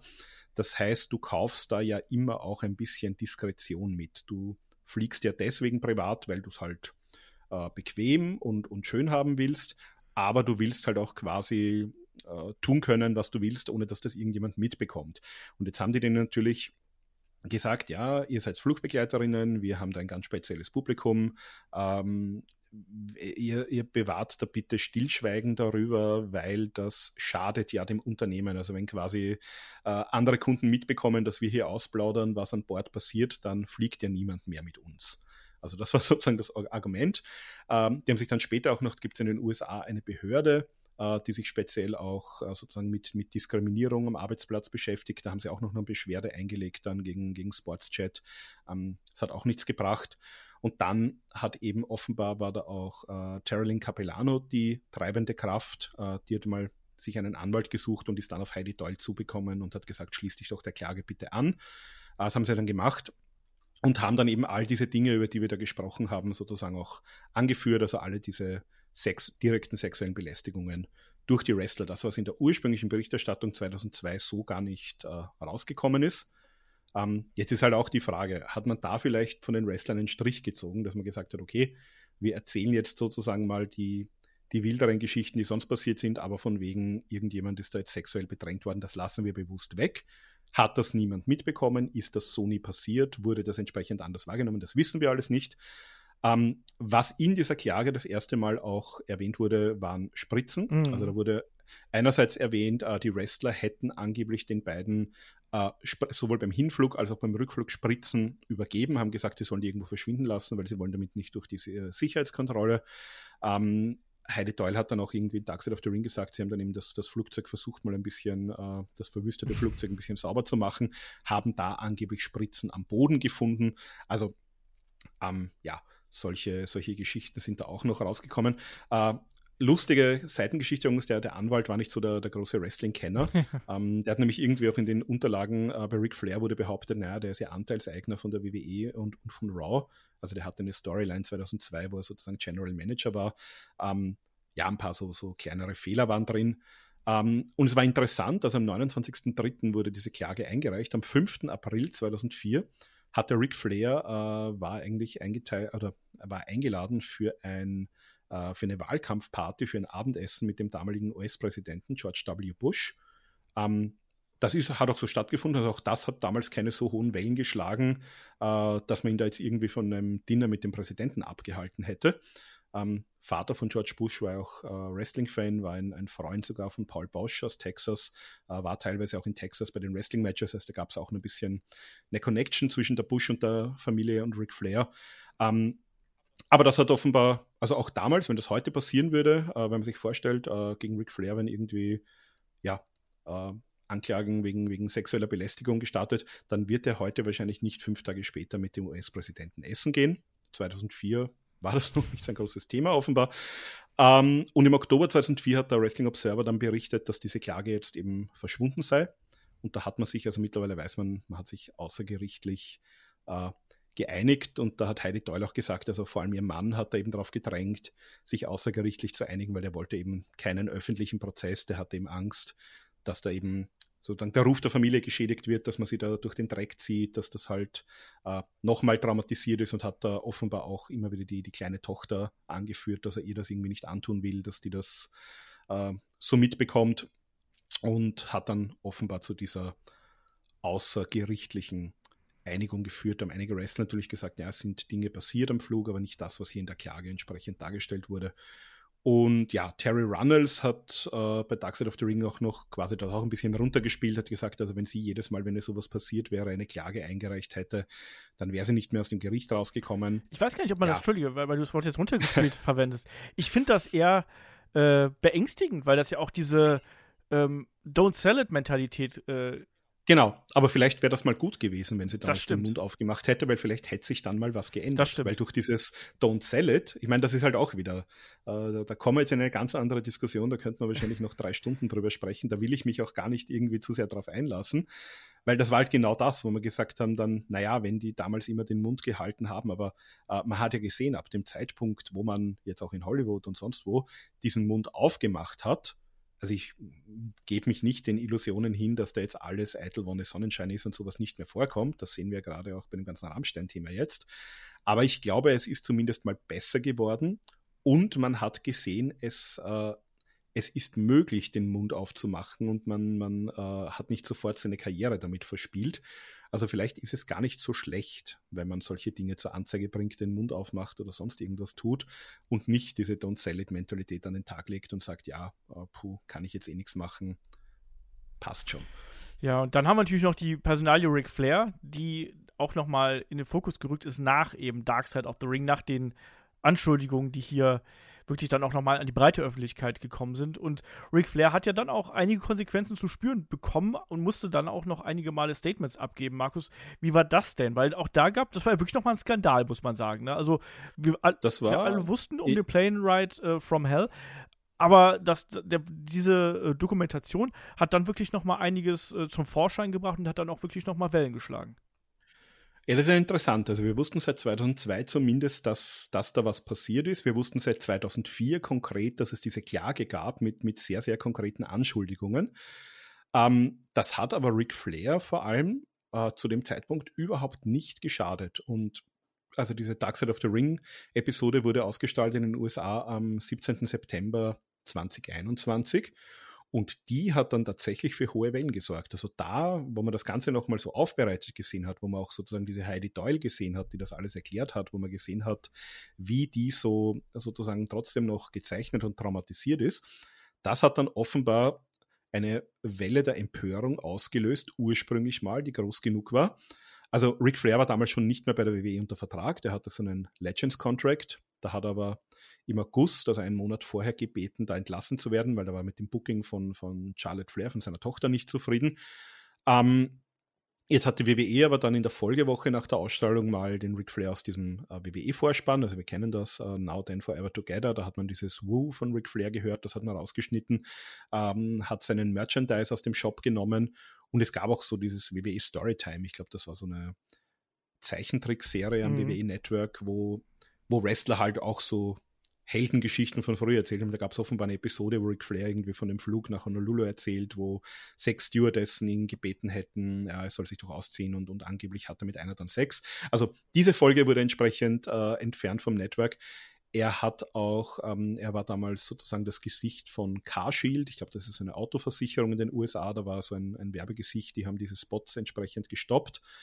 Ähm, also da gab es dann schon mal spürbare Konsequenzen und was zu dem Zeitpunkt halt auch so ein bisschen im Raum stand, war also der, äh, sein Schwiegersohn ist ja Andrade, der war ja damals auch bei EW relativ neu und da hat es eigentlich so ein bisschen Gerüchte gegeben, dass er, dass Ric Flair eben auch zur EW gehen soll, dass er sozusagen der, der Manager und das Sprachrohr von Andrade werden soll. Also das ist dann auch entsprechend äh, nichts geworden. Und er hat dann eben äh, ein paar längere Statements ähm, veröffentlicht, hat ihm gesagt, dass er, da gab es ja diese 30 for 30 Doku über ihn auf ESPN, äh, wo er sozusagen dem Team sein ganzes Leben offengelegt hat, ihnen Zugang gegeben hat über alle seine Verfehlungen. Und er hat aber gesagt, ähm, da hat nämlich auch der Produzent von dieser Show gesagt, also er hat nie was gehört, dass Ric Flair irgendwie jemanden bedrängt hätte. Und da hat Ric Flair auch mal gesagt, also das hat auch niemand gehört, weil sowas nie passiert ist in all seinen Jahren. Also er war untreu, er hat da irgendwie mit Geld, mit Steuern, mit Frauen, äh, mit Drogen, mit Alkohol äh, unglaublich viel Schindluder getrieben. Aber er behauptet eben steif und fest, er hat sich nie irgendjemandem aufgedrängt, das ist einfach nicht passiert und hat dann nochmal auch über diesen, speziell über diesen Hubschrauber gesprochen, hat gesagt, ja, ähm, das hat er gemacht, das tut ihm mittlerweile auch leid, das hat er halt so bis 2017, da wäre er fast gestorben an Multiorganversagen, ähm, hat er halt sehr viel Blödsinn gemacht, das tut ihm jetzt leid, er versucht das auch alles wieder gut zu machen. Uh, und er hat gesagt, also ich könnte Bücher schreiben und habe Bücher geschrieben, uh, in denen meine Verfehlungen behandelt wurden. Ich habe einige schreckliche Entscheidungen getroffen, aber ich habe mich nie jemanden in irgendeiner Weise aufgedrängt. Punkt. Also das war sozusagen Ric Flair und ja, mittlerweile ähm, ist das auch entsprechend verflogen. Also die Leute haben das auch irgendwie ein bisschen vergessen, ihm verziehen. Ähm, der hatte noch sein, sein letztes Match, der hat jetzt seinen Podcast, ähm, der ist jetzt wieder in Werbespots zu sehen. Er hat auch gemeint, dass er, er ist auch wieder im, in dem WWE Open Opening mit drinnen. Hat auch gemeint äh, im Oktober letzten Jahres, also er würde auch gern wieder zur, zur WWE zurückkehren. Das heißt, schauen wir mal, ob wir Ric Flair da nochmal in, in prominenterer Position bei WWE oder EW sehen werden auch. Ja, damit sind wir eigentlich hier am Ende angekommen. Über Tommy Dreamer, über die Personalie haben wir ja, wie ich finde, schon ausgiebig gesprochen. Auch das ja, also den hat es den hat's noch ganz kurz ein bisschen auch getroffen. Ja, also auch der hat sehr viel Backla äh, Backlash bekommen für seine Aussagen. Wurde dann auch, der war bei Impact, der teilweise Booker, äh, wurde im September entsprechend mal auf unbestimmte äh, Zeit, ähm, ja, ähm, wie sagt man? Suspendiert? Suspendiert, danke. wurde auf unbestimmte Zeit suspendiert. Ähm, hat dann auch noch ein Statement rausgegeben, es war nicht seine Absicht, sich jemanden zu beleidigen oder zu verletzen oder als Opfer zu beschämen. Ähm, hat für den auch keine unglaublich schlimmen Konsequenzen gehabt. Erst dann im November hat er Impact verlassen, im Dezember ist er wieder zurückgekehrt als äh, Agent und als Teilzeit-Wrestler. Das heißt, so die, die langfristigen schlimmen Folgen gab es nicht, aber zumindest diese Darkseid-Episode hat das nochmal ein bisschen ins, ins Licht der Öffentlichkeit gerückt und hat zumindest für ein paar Konsequenzen gesorgt. Und ja, also würde mal sagen, wir haben es, glaube ich, umfangreich beleuchtet. Ähm, und wie soll man sagen, also hoffentlich, so wie wir es zumindest im Moment auch in den letzten Jahren mitbekommen, äh, dürfte sich das in der Wrestling-Szene auch alles so weit beruhigt haben. Also diese Exzesse zumindest, die es da gab, äh, die gibt es heute in der Form ganz offenbar nicht mehr. Jim Ross hat das auch bei Dark Side of the Ring gesagt, also gerade die jüngeren Leute ähm, denen war das vielleicht auch eine Lehre. Also da war es vielleicht auch gut, dass solche Sachen wie, wie der Plane Ride from Hell groß publiziert wurden, weil dann könnten die sagen, okay, ich mochte den zwar als Wrestler, aber ich möchte mich nicht an dem irgendwie orientieren. Und ich will jetzt auch niemand sein, der irgendwie zwei Millionen im, im Jahr verdient hat, aber jetzt nicht mal irgendwie 25 Cent mehr übrig hat in der Tasche. Und ich glaube, die, die Wrestler heute, die gehen da auch ein bisschen anders an das Ganze heran. Und ich glaube, es hat sich schon sehr stark gebessert. Ich glaube auch, dass die tragischen Karrieren und tragischen Todesfälle von Leuten wie eben einem Kurt Hennig, wie einem Scott Hall, glaube ich, auch nochmal dazu beigetragen haben, dass sich da auch in den Köpfen was anderes äh, eingestellt hat. Ich finde den Plane Ride from Hell, der, den kann man auf der einen Seite natürlich mit so, mit so einem Zwinkern natürlich sehen, weil einige Sachen davon sind auch einfach unfassbar absurd. Ne? Aber auf der anderen Seite darf man auch die Nachwirkungen dieser Geschehnisse und der Berichterstattung äh, nicht unterschätzen. Da hat sich in vielen Bereichen äh, einfach vieles geändert. Insofern, wie du schon gesagt hast, vielleicht braucht es wirklich mal diesen absoluten Tiefpunkt, der auch nach außen dringt und der auch entsprechend im Mainstream präsentiert wird, auch nochmal durch so eine Dokumentation wie durch äh, Dark Side of the Ring, durch Weiß, die ja nun mal eine große Reichweite haben und die ganzen ähm, Videos, die haben ja auch gerade auf Social Media die Runde gemacht, ne? die kurzen Ausschnitte, die kurzen Interviews mit den prägenden O-Tönen, die hier gegeben worden sind. Das ist schon was ganz, ganz Großes gewesen und ich glaube, das hat tatsächlich äh, viele, in vielerlei Hinsicht auch wirklich ein, ja, eine Veränderung hier äh, in Bewegung gesetzt. Und ich glaube, das ist das Positive, was man hier aus diesen Geschehnissen äh, ziehen kann. Und ich hoffe auch, dass äh, Betroffene wie eben dann Heidi Doyle da auch wirklich das hinter sich lassen können inzwischen. Und da eben, wie gesagt, sie wirkte da sehr angegriffen, immer noch traumatisiert, hast du es genannt. Ähm, und ich hoffe, dass sie das auch wirklich dann langfristig hinter sich lassen konnte und da auch jetzt ihren Frieden mitschließen konnte. Ja, Markus, ist das jetzt unser Fazit hier zum Plane Ride from Hell? Ja, also ich würde vielleicht noch ganz kurz eine Geschichte ansprechen, nämlich, ähm, man sagt ja schon, der, der Fisch fängt am Kopf zu stinken an. Und es gab dann immer wieder, weil man hat ja Kurt Hennig auch aufgrund von dieser Rangelei mit äh, Brock Lesnar ähm, entlassen. Und es gibt eine, eine ganze Menge von, von Vorfällen auf Flügen, von denen wir auch wissen. Und einer, äh, der mir da auch ein bisschen, äh, wo ich auch was wieder darüber gelesen habe im Zuge der Recherchen, war nämlich Vince McMahon, der sich unbedingt einen ganzen Flug hindurch lang äh, auch so einen Ringkampf, nämlich mit Kurt Engel liefern wollte, also mit dem olympischen äh, Sieger im Ringen. Und der wollte auch unbedingt während eines laufenden Fluges den, den Kurt Engel ständig von den Beinen holen. Und hat auch keine Ruhe gegeben und der Kurt Engel war wirklich schon angepisst. Dann ist irgendwann noch der Undertaker wach geworden, hat das irgendwie mitbekommen, dachte, Kurt Engel attackiert gerade äh, den, ähm, den, den Vince McMahon, hat dann irgendwie begonnen, äh, wollte ihn dann irgendwie auschoken. Also völlig absurde Geschichten, aber da sieht man halt, selbst der Chef dieser Multimilliarden-Dollar-Company ist in seinem Herzen noch ein so dummes kleines Kind, dass auch der nicht davor gefeit ist, äh, auf einem Flug irgendwie zu ringen, weil er jetzt beweisen möchte, dass er einen olympischen Sieger von den Beinen holen kann. Ähm, also das sei nur so dahingestellt, nur im Kontext, dass man jetzt nicht nur sagt, ja, das sind halt irgendwie die, die Wrestler, sondern da gibt es halt auch ganz andere Geschichten bis rauf zu einem Vince McMahon. Fazit vielleicht, liebe Leute, bleibt im Flugzeug sitzen, schnallt euch an, äh, lest ein Buch, äh, lasst euch vielleicht ein, zwei Drinks kommen, wenn ihr die bezahlen wollt und ansonsten geht einfach den anderen Mitreisenden nicht auf die Nerven und äh, werft niemanden gegen die Notausgangstür bitte. Wirft niemanden gegen die Notausgangstür und äh, wenn wir das hören, also ist morgen mein Rückflug von London. Äh, ich hoffe, dass das kein Plane Ride from Hell wird für mich. Ganz genau. Und wir werden natürlich dann auch noch den Review-Podcast zu AEW All In haben. Den könnt ihr dann auch hier bei Headlock hören. Und da mache ich hier den Deckel drauf, würde ich sagen. Also, das war die Geschichte des Plane Ride from Hell. Ich hoffe, euch hat es gefallen. Ich hoffe, ihr hattet äh, Spaß. Ihr fandet es informativ und auch spannend. Das ist ja auch bei solchen Themen immer was ganz, ganz Wichtiges.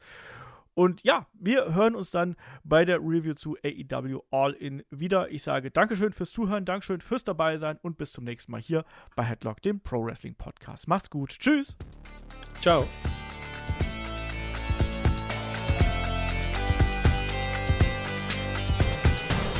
Headlock, der Pro Wrestling Podcast.